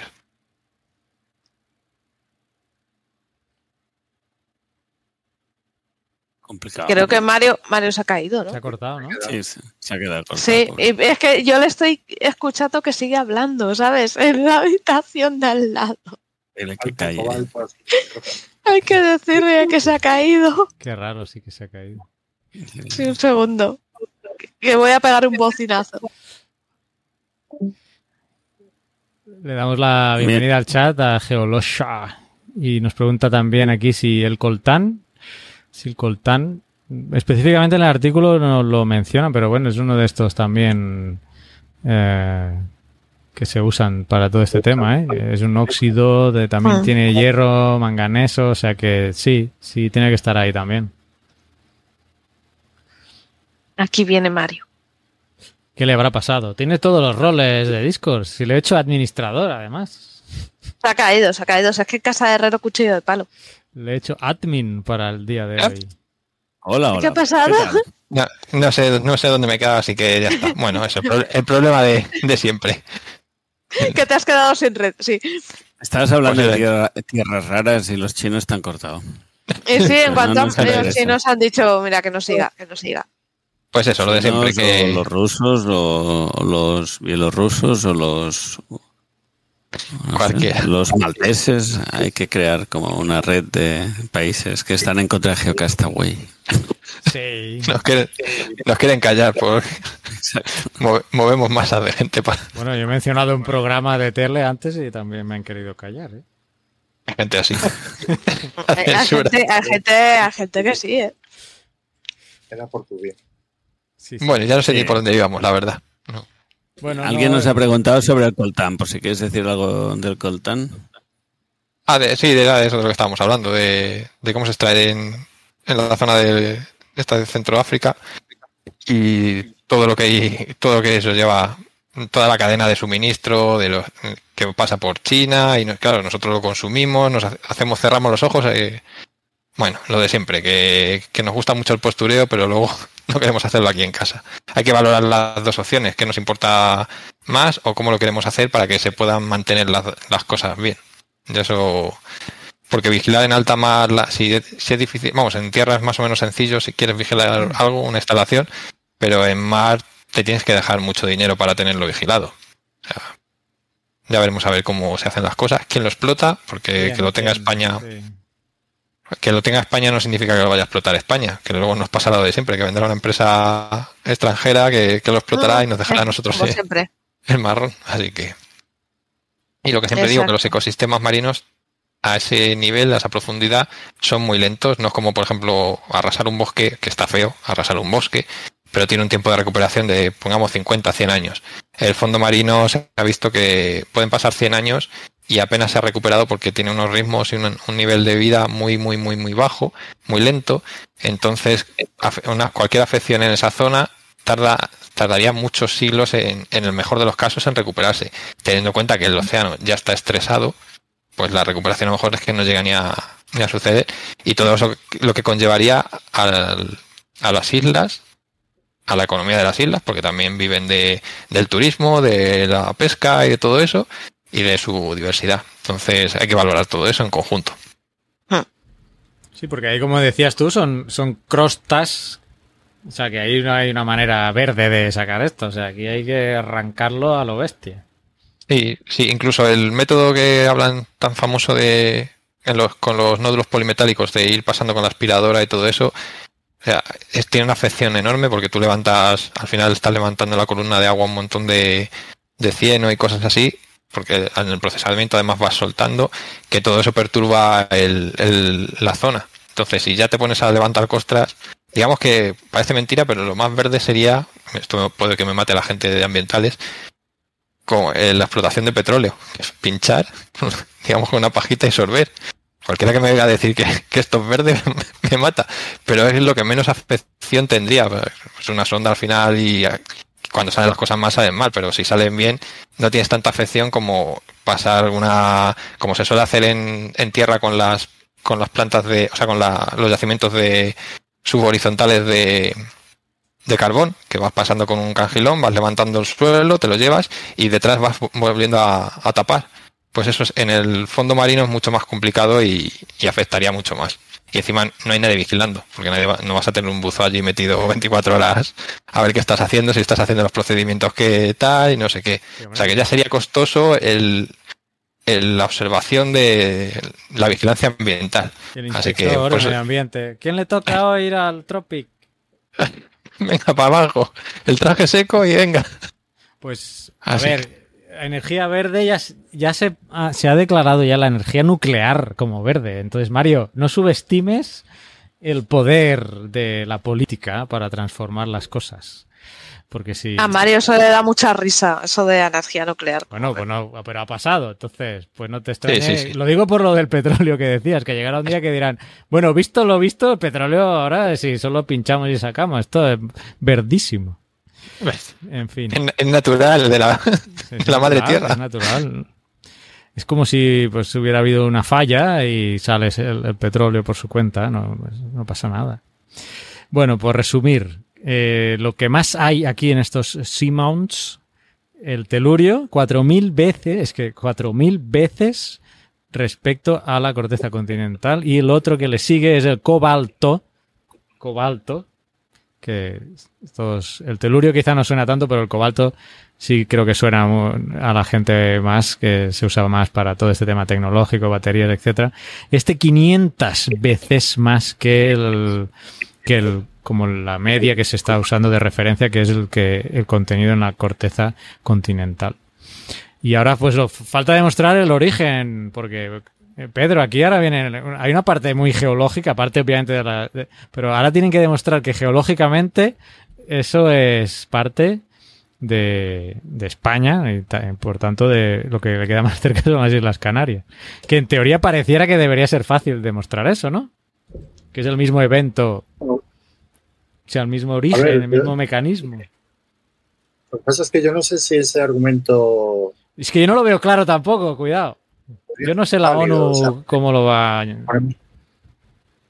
Con eso, yo no sé. Pues nos quedamos la formación Morrison también para nosotros, porque eso se continúa con, Portugal, Iberia. Sí, o la cuartita armoricana, ¿no? Pues, Por ejemplo. Pues, Todas nuestras. Las antiguas Hawái, que está en no sé dónde ya, ¿no? Esto, las elotianas. Eh, eh, no, esto es de Estados Unidos. Eh, Hawái es ruso ya. Sí, claro, por eso te digo que... sí, yo creo que, a ver, el, el, esfuerzo que está haciendo, que se está haciendo para caracterizar esos fondos submarinos, yo creo que viene un poco eh, relacionado con, con, este tema de, aguas territoriales, ¿no? que, dependiendo de dónde pongas el límite de la plataforma ¿no? o, de, o de la influencia del, de tu terreno, pues puedes, puedes ocupar más área o, no, yo creo. entonces, más que el origen, lo que les interesa a lo mejor es, es pues eso, ver que, el lugar donde, estás, donde están asentados estos montes, pues es similar o tiene, un, tiene no sé, unas características similares al, al, que está donde están las Canarias, ¿no? Que me imagino que será algo así, o sea. Eh, y luego, con respecto al origen de estos metales, bueno, todos estos metales son, pueden estar relacionados con rocas básicas. ¿eh? estamos en la corteza oceánica, o sea que tiene todo el sentido.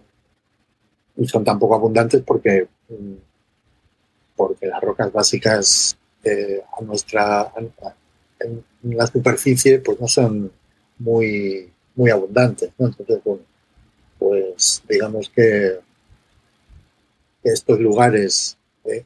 o bien océanos antiguos o bien océanos actuales, pues son sitios donde se concentran. ¿eh? Y, bueno, pues, pues ahí están. Lo que se podría hacer es buscar en antiguos océanos que haya por ahí mm, cosas similares, a ver si no tenemos que hacer una explotación en el, en el océano, sino tenerla. Hay, de haberlas, haylas, ¿eh? porque intentando buscar el artículo original, he entrado en ResearchGate y he puesto telurio eh, como palabras de referencia en Simo, Simo, telurio en Seamounts y me han salido artículos de, en, la, en, las islas de China. Eh, o sea, uh -huh. frente a las costas de China están ex, eh, explorando temas similares, ¿eh? Por, no me, no, esos, no, no, me, no me lo he puesto a leer esos de la China, pero que sí, por los titulares que había, o sea que sí hay otros sitios donde hay cosas parecidas. Y sea sí, por ejemplo, esa zona puede ser. Si, si el origen es eh, magmatismo recién salido del manto, pues evidentemente todos los seamounts que sean de origen volcánico, pues eh, con un, posible lugar donde haya de esto, porque estos, esos montes submarinos, eh, vamos, de magmáticos, ¿no? Volcánicos, pues su origen es evidentemente el manto, no, no la corteza oceánica. Entonces, bueno, pues si son lugares donde, donde buscar porque además tiene la ventaja de que, de que al estar elevados no están tan profundos como el, el, fondo marino, entonces bueno, pues un poco más cerca de la superficie, o sea que es lo que ganamos de, de altura. La explotación, uh -huh. pero vamos, bueno, lo que sé. Eh, Hay que esperar. Es un tema complicado.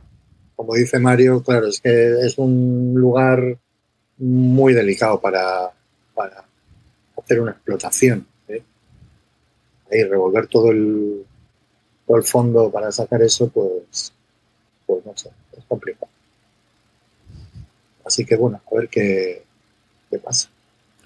A ver, a ver si suerte y sale algún yacimiento terrestre en otra zona que se pueda explotar de mejor forma que.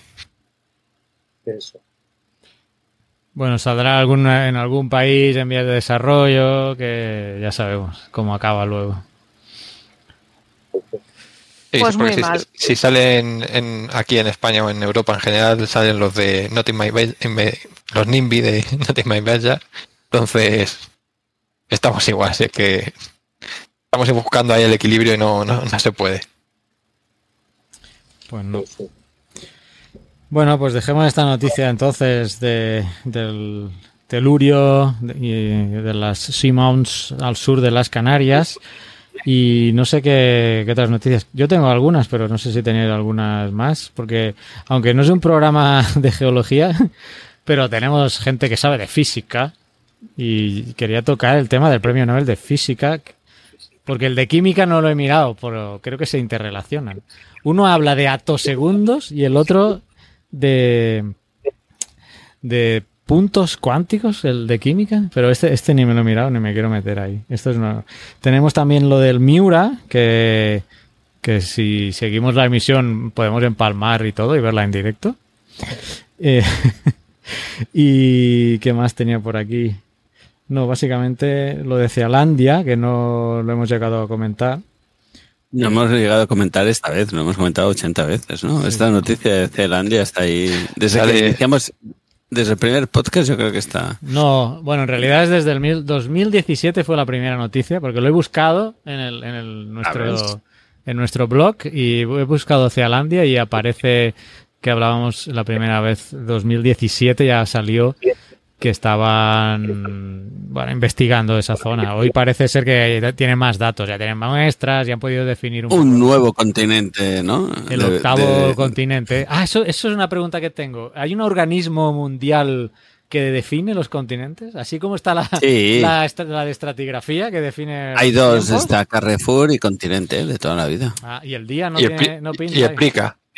Prica es Prica ya no existe. Es, Pero es antes de nada lo que hay que hacer es ir al campo. Yes, muy bien, muy bien. Aucham. Ahí está, En está bien, francés. estado bien. Al campo. Yo también me quedo con al campo. No, ahora en serio. Pues sí. No hay, hay, uno- Eh, hay un organismo. mira, la ONU define. Era- la, la ONU define. Prica era precio y calidad. Carrefour era cuatro calles. Que Eso nunca me había parado Ah, sí, para no, saberlo. no lo sabía yo tampoco. Carrefour, uy. Y... ¿Y el Catre- Simago? Dicen por el chat, ¿el Simago qué? Simago, no sé cuál Simago. es este. Este Y no. Simago estuvo en Madrid. Este no ah, esto es Madrid, yo. claro. ¿Ves? Nosotros estamos fuera de Ah, Simago. Por ahí tenemos el Consum. El Consum. Consum. Cooperativa valenciana, muy bien. No, no era Eroski, ¿eh? Consum era... Ah. Es una cooperativa de familias valencianas y Eroski es cooperativa Mondragón. Bueno, Ah. juraría, ¿eh? Hablo así sin referencias, pero a mí que me gusta el mundo de las cooperativas y que estoy Sí, muy a favor de ello. Eh, Consum es un, lo que tuvieron una estrategia conjunta durante un tiempo. No sé si... Sí, Eroski hasta que- Consum, efectivamente. pero son, son cooperativas separadas y de hecho ahora, mm, bueno, no entro en el consejo de administración de la cooperativa, sé que no sé cómo funciona, pero, pero diría que ahora van separados. Y me había quedado con Consum, al, al campo, Ausham, que también era muy chulo. Ahorra más. Mercadora. Que ninguno nos patrocina, ¿eh? Por cierto. No, es que hay muchos. Bueno, en Galicia tienen, tienen no bien, ¿eh? Pero yo lo de Prica, precio y calidad, me parece alucinante. El de Cuando marketing me Sí. es brutal. Es Precio Master y of calidad, sí. Ah, pues mira. Me acabo de enterar. Pero ya no existe el Prica, ya, ya no existe. No, no, que Prica no existe. Desapareció. Y se además marchó. la- Cataluña hay unos, unos gimnasios que se dicen DIR, que no sé si eso ha pasado a España o solo es cat- ámbito catalán, que también era deporte y recreo. DIR. Acrónimos. ¿no? Estos son acrónimos, sí. Y Perusera, es que no me suena ninguno de estos, ¿eh? Ah, sí, ese es de Madrid. Ah, vale. de Madrid. Ya sabemos de dónde es Darexi. Sí, iba a decir, no, no tenemos el mismo ámbito territorial de, de actuación. Bueno, si queréis os digo los de El Salvador. La Sí, ¿cómo despensa de Don ahí? Juan. Ese os suena bien. Super ¿Ese nombre qué selectos. quiere decir? Super selectos. Súper selectos. La despensa familiar. Que es la competencia de la despensa. Está en la misma calle. No, ¿no? la despensa familiar es la versión cutre de Walmart, que es de la misma Walmart. O sea, Walmart tienen Walmart, aquí hay Walmart, pues la versión cutre que entras ahí no te dan bolsas, no te dan, no hay aire acondicionado y te tratan mal. Sufre escalor. Ah, pero hay versión así de cutre. La Que despensa. yo iba a decir que. Ahora la próxima vez que vaya ahí me van a pegar, pero bueno. ah, iba a decir con cuidado lo que dices. Ahora te van a escupir en la compra. No, aquí con- El mejor, supermer- Sí, el sí. mejor supermercado en España es el, el de Canarias, que es el Hiperdino. Sí, Ay, tiene- ya voy, ya voy tú, espera. es mi preferido. Por alguna razón en concreto no sabemos, pero es mi preferido. Perdino. Sí, y tiene la, la cara es como el dino de los. No sé si tendrá será un poco distinto, pero se parece mucho al, al dino de los picapiedra. Lo que no sé si habrá ahí problemas de copyright o no. Yo ahí no me meto. tienen eh, brontosaurio. Brontosaurio. Muy bien, me gusta que hayas dicho pollo. brontosaurio, porque me acaba de ocurrir otro tema del que hablar. Pero, Venga, va, Ah, pero deja que Mario termine de lo que iba a decir. No, no, solo era eso. Solo me mete, ya que estamos dando publicidad gratis, Ya está, ya hemos dicho todos los supers de, de que, España. y que de podéis Salvador. pagar a, a Geonáufragos. Damos una plataforma para, Oye, sí. para publicitaros. Pues ahora que ha dicho brontosaurio, me he acordado de dos cosas. Una, que Apple TV tiene la serie de, de Prehistoric, Caminando tres. Ah, Prehistoric Planet. Prehistoric sí, Planet, segunda temporada, y quería preguntarle a Mario si por fin ya has visto la primera. Eh, Bueno, todavía no. A nuestro Dino Todavía- perturbado no ha visto Prehistoric. todavía Planet. no. Yo he visto Tengo la que verla. primera, Es que de- pero la segunda no. Me, me cuesta ponerme a ver documentales, pero tengo que verlo. Tengo que verlo. A ver, Mario, los documentales se ven con una mantita en el sofá y si te quedas No, no, dormido, pues por eso, no es pasa nada. por, No pasa nada. es por el formato de documental que empezó a hacerse muy famoso hace tiempo, que era que, que yo me di cuenta que al final era, tú veías un capítulo entero de cualquier tema, te empezaban como una interrogante al principio, se tiraban como 40 minutos del programa sin explicarte absolutamente nada y solo te contaban al final los, de los 5 o 10 minutos del final, te enterabas ya de lo que iba, o sea, te podías ver el principio y el final y te enterabas absolutamente de todo y el otro era, encontrará la respuesta, Tío, que señor, pues la habrá encontrado, si no, no haces un documental. Entonces, esos eran todos los documentales así y ya me, me aburrí, dejé de verlos. Pero al final pasa como en ciencia. Tú coges un paper, te lees el abstract, te ves a conclusion y ya está. Eh, a discussion o conclusion eh, y ya está, ya te has leído el paper. El resto te lo Hasta puedes. Hasta Eso- que te la, te la cuelan en los métodos. Eso, eso es que no se han leído un libro de Sánchez Piñol. Uy, este es catalán, ¿eh? el Sánchez Piñol, que el libro creo que solo está en catalán, imagínate, que es el de la pell Bueno, freda, el de la piel fría, que tiene una Freda. película, Muy bueno. que hay una película. También el del libro Victus, que es muy bueno también, del 1714. Pues este tipo tiene un libro que se llama, en catalán, bueno, lo voy a traducir, aunque en catalán se entiende perfectamente, Las estructuras elementals de la narrativa. Las estructuras Se elementales entiende muy bien. de la ¿no? narrativa, vaya, no creo que haya. Bueno, pues este libro, este libro es la Biblia de todo el mundo que quisiera ser escritor o quisiera hacer documentales, porque te plantea exactamente cómo tienes que ponerle los ganchos para que una novela eh, no, eh, pues no sea aburrida. ¿eh? Plantear una situación y en tu caso, lo que acabas de comentar, planteaban una situación que te la contestaban al final, ¿no? Y, y este libro plantea que, lo voy a resumir mucho, pero te plantea que resuelvas ese primer problema o esa primera duda que le planteas al espectador o al lector, lo respondas relativamente rápido, pero que esa, esa resolución plantee otro problema que se solucionará justo antes del, de, finalizar el libro, el capítulo, la película. Pero este libro a mí me pareció espectacular y es bastante corto, ¿eh? Las estructuras elementales de la narrativa. Lo recomiendo a todo aquel que quiera escribir guiones, películas, libros o cualquiera obra de ficción. Básicamente son cosas de, de ficción o, que- o- o no de ficción, pero que quieran plantear como pues unas unas lógicas, unas coherencias para mantener entretenido al, al que lo vea. Bueno, me pareció espectacular, la verdad. Porque mira que he leído libros de eh, lectura, de escritura, pero yo- como este, que te lo dijera tan claramente, yo para mí es el mejor que he leído. Un librito de este señor, Sánchez Piñol, de pocas páginas. ¿Cuántas páginas tiene este librito? Ya lo voy a mirar. Mm, lo dice aquí, en el Casa del Libro, además, creo. Ve- Mira, 18 euros, 200 páginas. Pss, ya ves tú. Nada. Pues ese no se lo ha leído.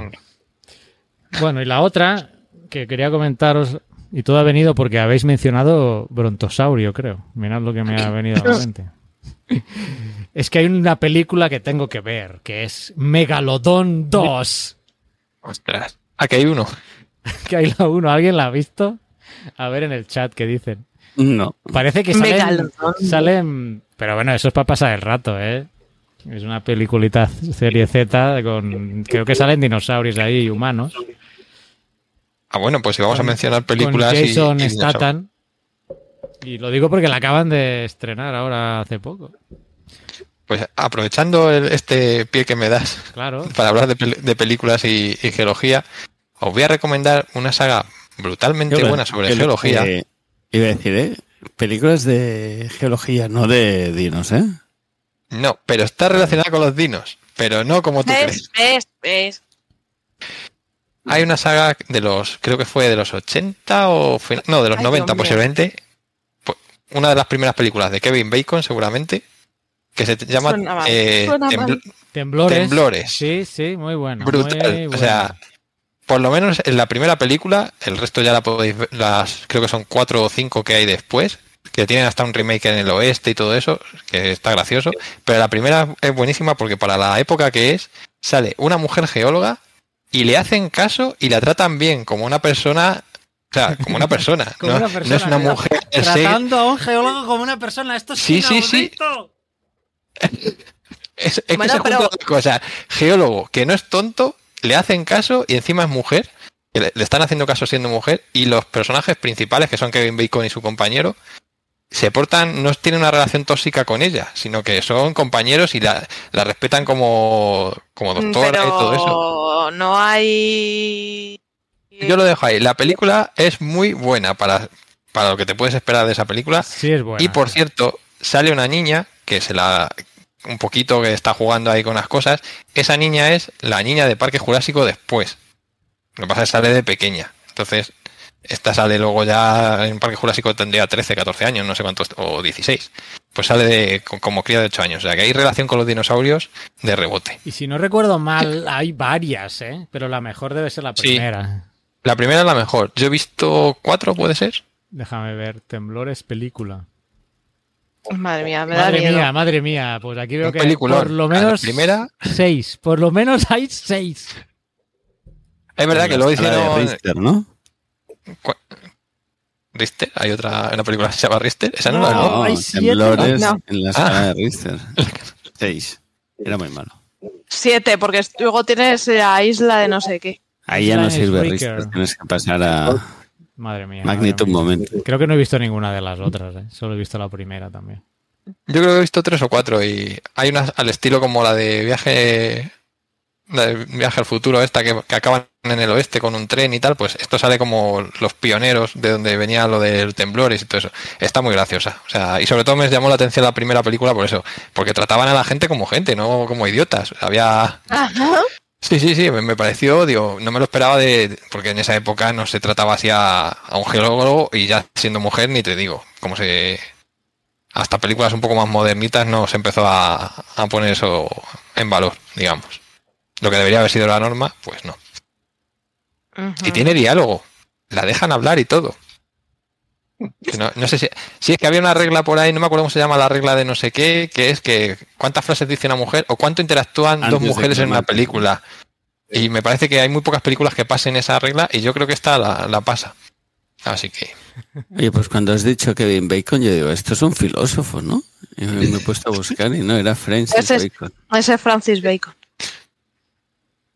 que fue... eh, el método de la panceta, sí. Exacto. Popularizó la metodología inductiva para la investigación científica. O sea que, Uh. La, La panceta. eh, aparte de la panceta, de la cual estamos muy orgullosos de ese invento, Kevin Bacon. En ese basa- Armado y En ese se basa esa gran, esa gran canción, Bacon Frito.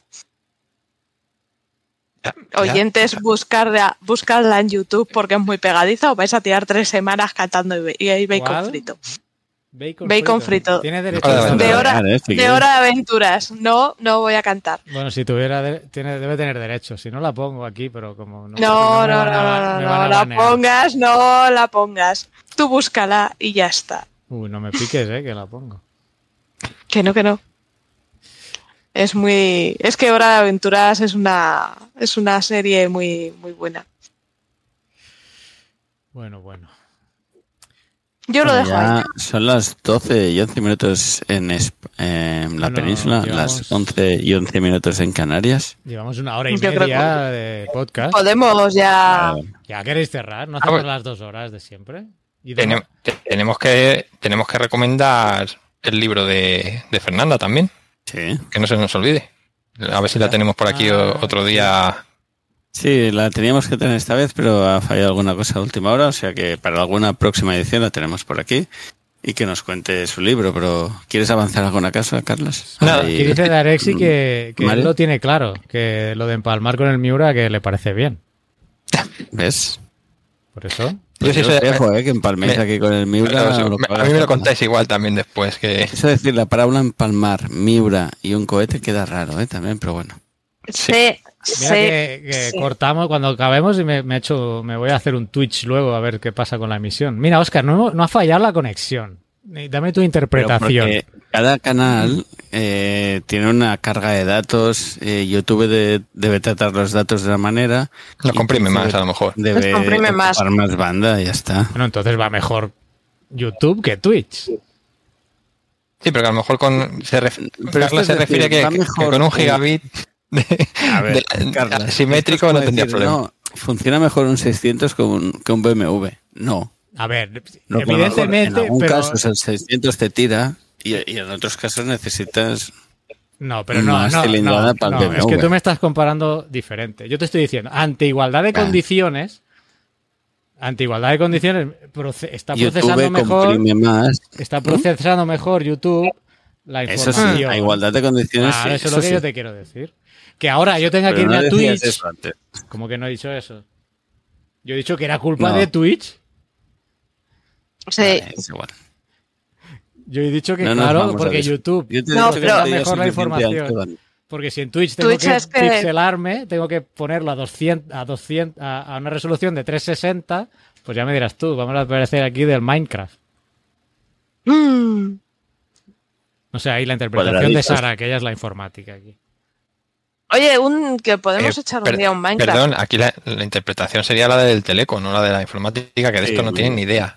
No, yo de, de Como redes de di, antes y ya está. di dos asignaturas de redes, pero Aquí, po- aquí el que manda es Shannon y su teoría de la información y lo demás, los informáticos de todas, formas, son... de todas formas aquí hay un teleco y se le ha caído la conexión. Yo no voy a decir nada. Pero ¿por qué no tengo la carrera? Es que es teleco de FP, entonces... ahí. eh, Aquí dicen, aquí dicen que hay 15 empieza lo del Miura, que han cambiado la hora del Miura. Yo tenía entendido que No, 15. no, no, no. yo tenía entendido que era a las 2 de la madrugada.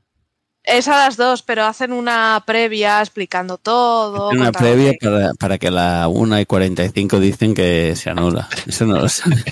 Para que digan, el, el tiempo está mal. No, pues no tiene excusa, porque... Se va a anular ahora, no tiene gracia. No, hombre, eh, pero sí que se hace una previa para que vayas viendo un poco, pues eso, las preparaciones, cómo van refrigerando, como tal, y la gente, pues va, suelen entrevistar a, la, a los miembros de equipo, se suele explicar un poco qué se va a hacer, en qué consiste.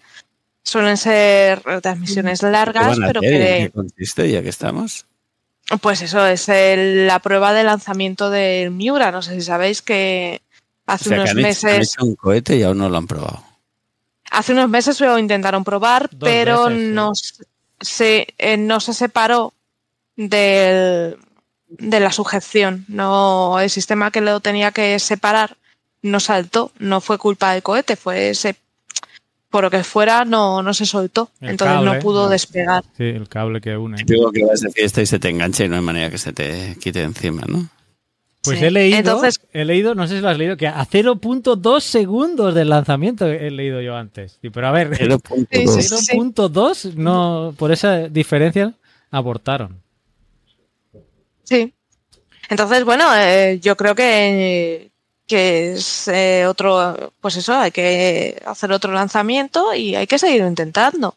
Tenemos ¿Y que pensar que esta gente, En el, en el cielo? Esta gente está empezando. Es un cohete de un tamaño pequeño, no, no es muy grande, pero nos sirve para poner pequeños satélites en órbita. Entonces, satélites, esos pequeñitos Exacto. de un cubito de esos, pues. Y no hemos dicho Ah, lo no más importante. No es tan pequeño el cohete, ¿eh, Oscar? No, No, no, digo el, el, cu- el cubito donde...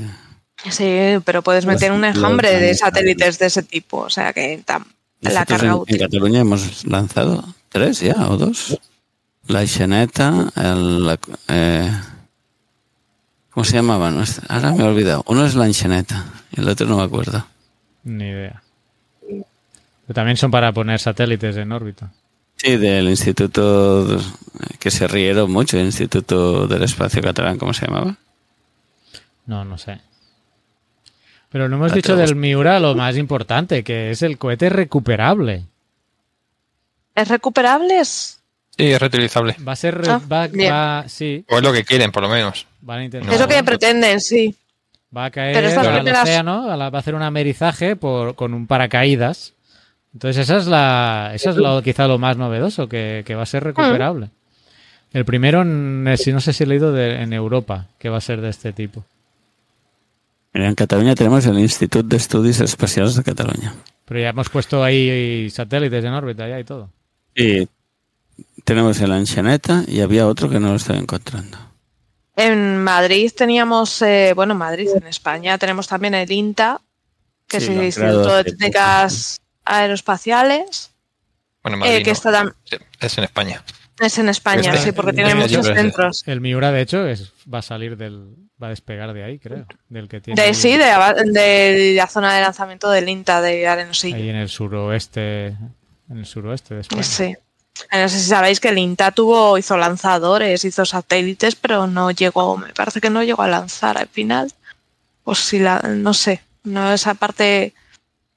Y satélites INTA, eh, si visitáis la ciudad de Torrejón de Ardoz, hay un barrio que se llama el barrio del INTA, porque era en las casas de los trabajadores del INTA en su época, en los años 70. Entonces ahí, si paseáis, tenéis los maquetas de al aire libre de los satélites que, que se hicieron. Mira, en ver. Cataluña hemos tirado el Anchaneta, que es el que he dicho antes, el Minairo, ay no, el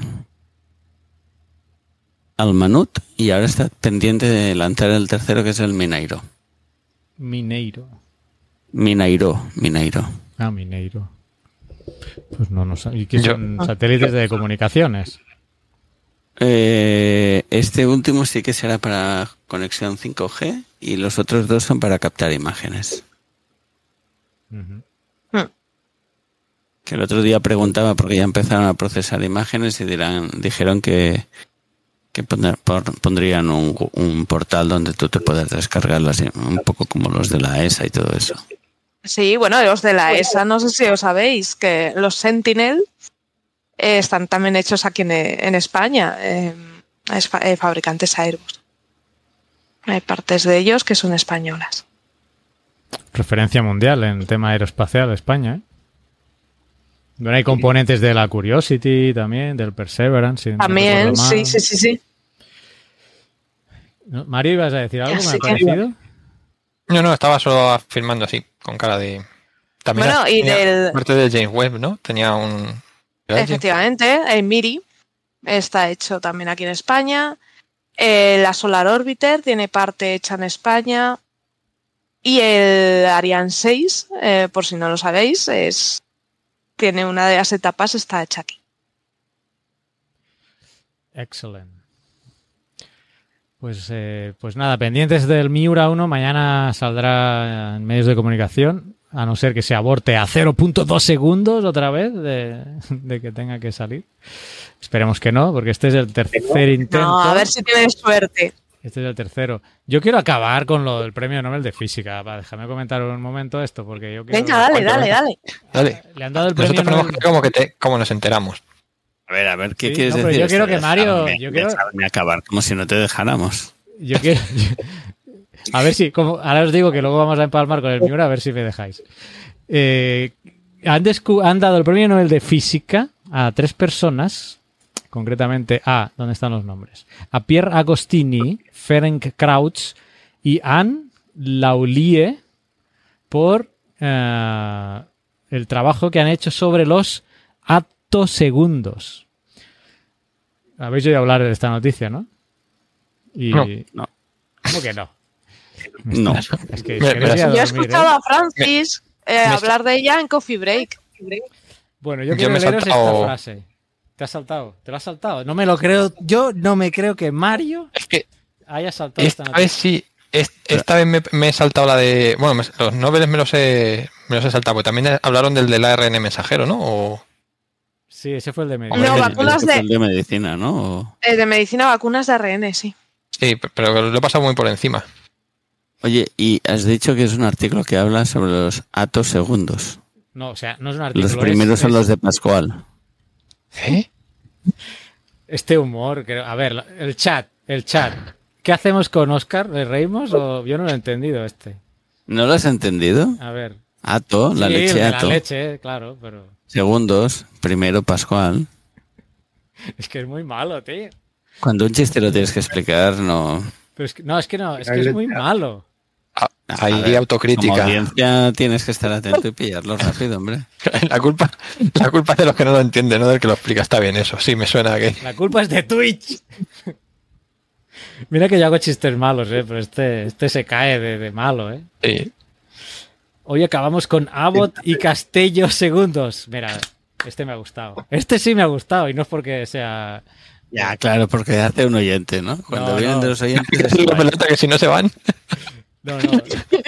Si hubiera hecho el chiste de Ato aquí en Darexi, hubiera dicho que era malísimo también. Dice que, va, se, se sudos un momento, que os voy a explicar lo del atosegundo, porque esto, esto es para volarle la cabeza a la gente.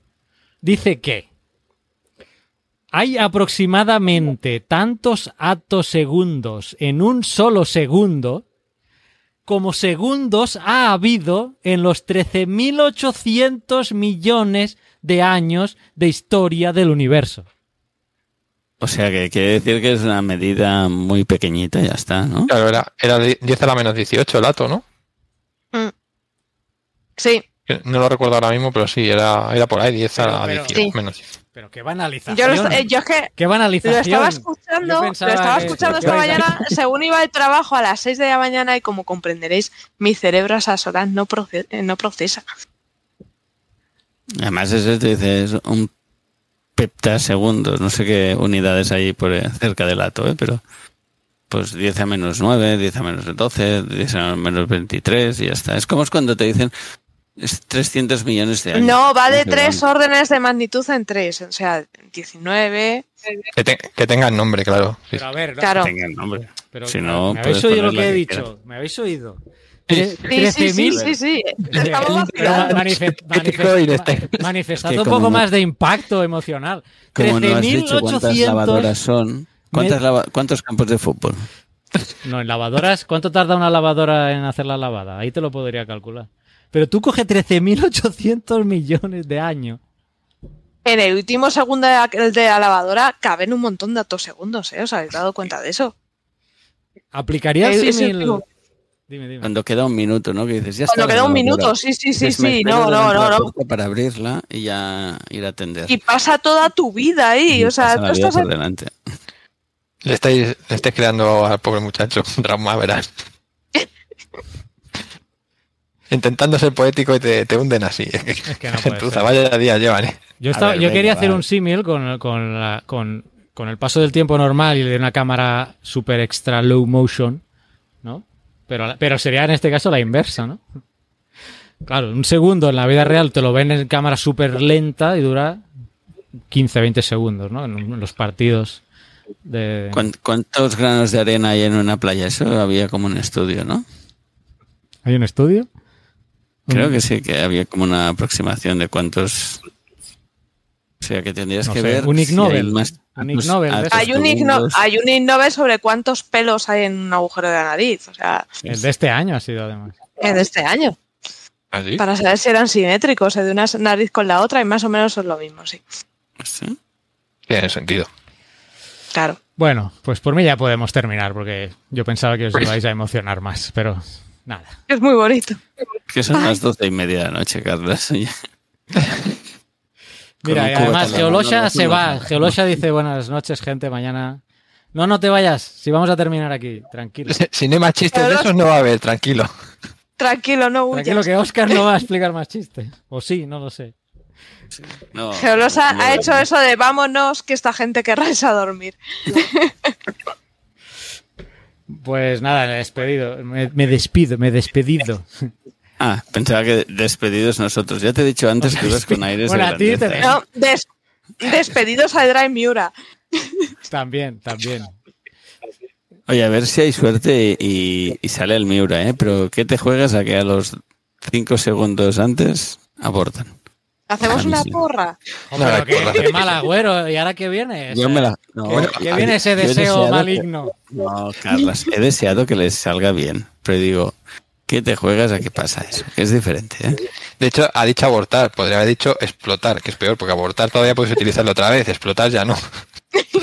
Aunque bueno, si lo venden como Elon Musk, que la explosión por lo visto fue un exitazo, No, bueno, lo de los más es la... crear un relato, ¿no? Crear el discurso y ya está. eso ya... Sí, sí. Darexi dice que Ha somos sido cenizos, ¿eh? Ya está diciendo aquí. A ver, Como si pase algo, decir- ya sabemos de quién puede es la salir... culpa. No, a ver, si explota puede salir todo emocionado diciendo ha sido la bomba.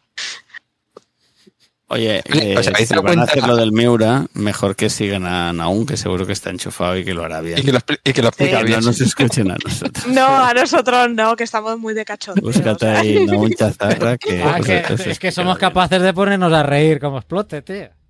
A ver, No. cenizos. A ver, a ver, yo si explota pondría a la, la canción de Rafael Acarrá de Explota, explota, me expló y la explosión en bucle, nada más. Pero solo por las risillas. El becario no se hace mucha pena. responsable de estas declaraciones, Yo como dice. tampoco, yo tampoco. A ver, mí me daría mucha pena, Jolín, porque, joder, eh, que es un esfuerzo que no veas. Estamos hablando de una gente que lleva trabajando en esto un montón de tiempo y esforzándose. Y yo creo que va a salir bien, Jolín, que no creo que explote. De todas formas, estamos hablando de un demostrador. Este cohete ahora mismo es un demostrador y lo único que intentan es ver si vuela. ¿Qué quieres decir? Que te lo dan más barato porque no tienen en stock adentro de la tienda, ¿no? Es el del escaparate. Eh, sí. Es el del mostrador, ¿no? Sí que tiene la caja ahí vacía. Bueno, Sí, que cuando te lo dan, lo meten en- en la primera caja que te que encuentran y te dicen, "Toma". Bueno, eh, aquí dice que sí, que aún igual aparece por el stream del lanzamiento. Sí, seguro que hay mucha gente haciendo el... Estaba pensando que a lo mejor Alex Ribeiro, que se pone a hacer Twitches a estas horas, Sí. debe estar emitiendo y seguro que lo da. O sea que, Alex Ribeiro igual está preparando la grabación de Rafael Acarrá ahí en el momento de no sé, a lo mejor lo veo. A lo mejor me pongo a verlo. explota, explota. Bueno, desde este podcast recomendamos seguir a un geólogo en apuros para este tipo de Sí. temas que es un poco más informado que nosotros y además comunica mejor que nosotros. Pero sin chistes. Sí. Con seriedad y cómo se tienen que hacer las cosas. Y no se ríe de nadie, Exacto. no como nosotros. Bueno, gente, entonces me despido, Oscar. Gracias por tus Mucha chistes. suerte a los amigos de, de PLD Space. Venga, ánimo ya por ello. A Mario, Pedro, Sara, muchas gracias por haberos pasado. pasado. Hoy estoy espeso. Igualmente, Sí, pasad, Y pasados, pasados. De aquí una- un mes, el mensual, no sé por dónde, por Twitch o no. De aquí menos con Sara, probablemente haciendo un. Baldur's Gate. Así que estaros atentos, que ya informaremos cuando nos pongamos a jugar. Quizás se pasa Pedro también, como ya se pasó el otro día un ratito. Y, Pedro, we love you. y también estamos buscando pues personas interesantes a las que entrevistar sobre temas. Tenemos varias gente ya localizada y contactada y pues en cuanto Oye, no hemos dicho el título del libro de Fernanda. No, Mario, no lo tengo a mano, yo no ¿lo sé. tienes a mano las sí, mujeres? os lo, os lo digo. Era mujeres en la paleontología y la, y la antropología, creo que la espera. Que además lo ha presentado hoy o... Ah, por eso no podía estar hoy, quizá. Es que creo que... No sé si fue ayer o hoy. No, porque la verdad es que con los turnos yo me pierdo... El aporte de las mujeres eh, a la geología, paleontología y antropología. Está escrito por Fernanda Castaño y el otro autor era Sebastián Pesteguía. Sí, y está en la web de, es, es de descarga gratuita y lo podéis descargar en Ponlo la web del. CONICET. Ponlo en el chat Ahora el link, que así que sé que Darexi, por ejemplo, le gustan los links. Y, En el sí, chat y en el canal de Discord también lo y en pondré. Discord también lo pondremos, sí. Tengo que, quizá tengo que hacer un canal en Discord que sea de, de los podcasts, o de links a, de, links mencionados, sí, de links mencionados. Sí, sí. Ya. O Sí, sobre todo- libros interesantes y cosas. Ah, bueno, y aprovecho para, para recomendaros también que va a sacar, no sé si a, algunos que les gusten lo- la paleontología y así, seguirá a Francisco Riolobos, que es Franchurrio en, en Twitter, que hace unas ilustraciones muy chulas de, de animales prehistóricos, entre otras cosas, y va a sacar un fanzine que se llama Fanerozoico, que lo tiene en preventa, pues si os interesa seguirle en, en Twitter, echéis un ojo a la, a la portada, porque promete que va a tener humor, cómics y de todo. Está muy chulo, me parece que el precio mínimo que se puede pagar son son 12 euros así y la portada está muy bien. Es que dibuja muy bien, es un muy buen Sí, yo tengo, yo tengo dibujos suyos de, de paleo y son muy, muy, muy bonitos. Tiene un estilo muy, muy particular que lo ves y dices, es de Franchurre. Sí, mola mucho. Pues déjame terminar con una recomendación para ti, Mario, y todos los paleontólogos. Eh, Hay un canal de Twitch que lo he descubierto hace poco, que es de un paleontólogo que cada día de lunes a viernes emite en Twitch en la tarde. Se llama Paleontologizing. Búscalo. De hecho, está en directo ahora mismo. ¿Ves? Que me está emitiendo. Y- Podríamos mandar un raid, pero no. Pero no porque no estamos en, en Twitch. Paleontologizing en, en Twitch, lo acabo de poner ahora en el chat también. Y si os gustan los temas de paleontología, eh, además lo hace muy bien, lo A hace mí no. muy, muy ameno. Y a nuestro Dino Perturbado no le gusta la paleontología. Nada de nada. Y no se han visto los, No. los, los Nobel de este año. Muy mal, muy mal. Bueno, a cambio he leído muchos libros. Eso cuenta. Sí, hombre, claro que cuenta. Tenemos que ver si este año hacemos una, una, una sección de libros, ¿eh? Ah, pues sí. Yo voy- me estoy haciendo una lista de libros de, de geología o relacionados con ellas en. ¿Cómo se llama? En Goodreads. Lo hablamos por, por, por Discord o por Telegram. Por Discord. Pero Ok. le voy a dar detener a la emisión porque Oscar, si no, me va a matar. Pues venga, un besito a todos. Chao. Chao a todos, gracias, hasta la próxima. Envíanos tus comentarios, preguntas o sugerencias a geocastaway.gmail.com. Puedes escribirnos en nuestra web geocastaway.com. Búscanos en Facebook y en Twitter.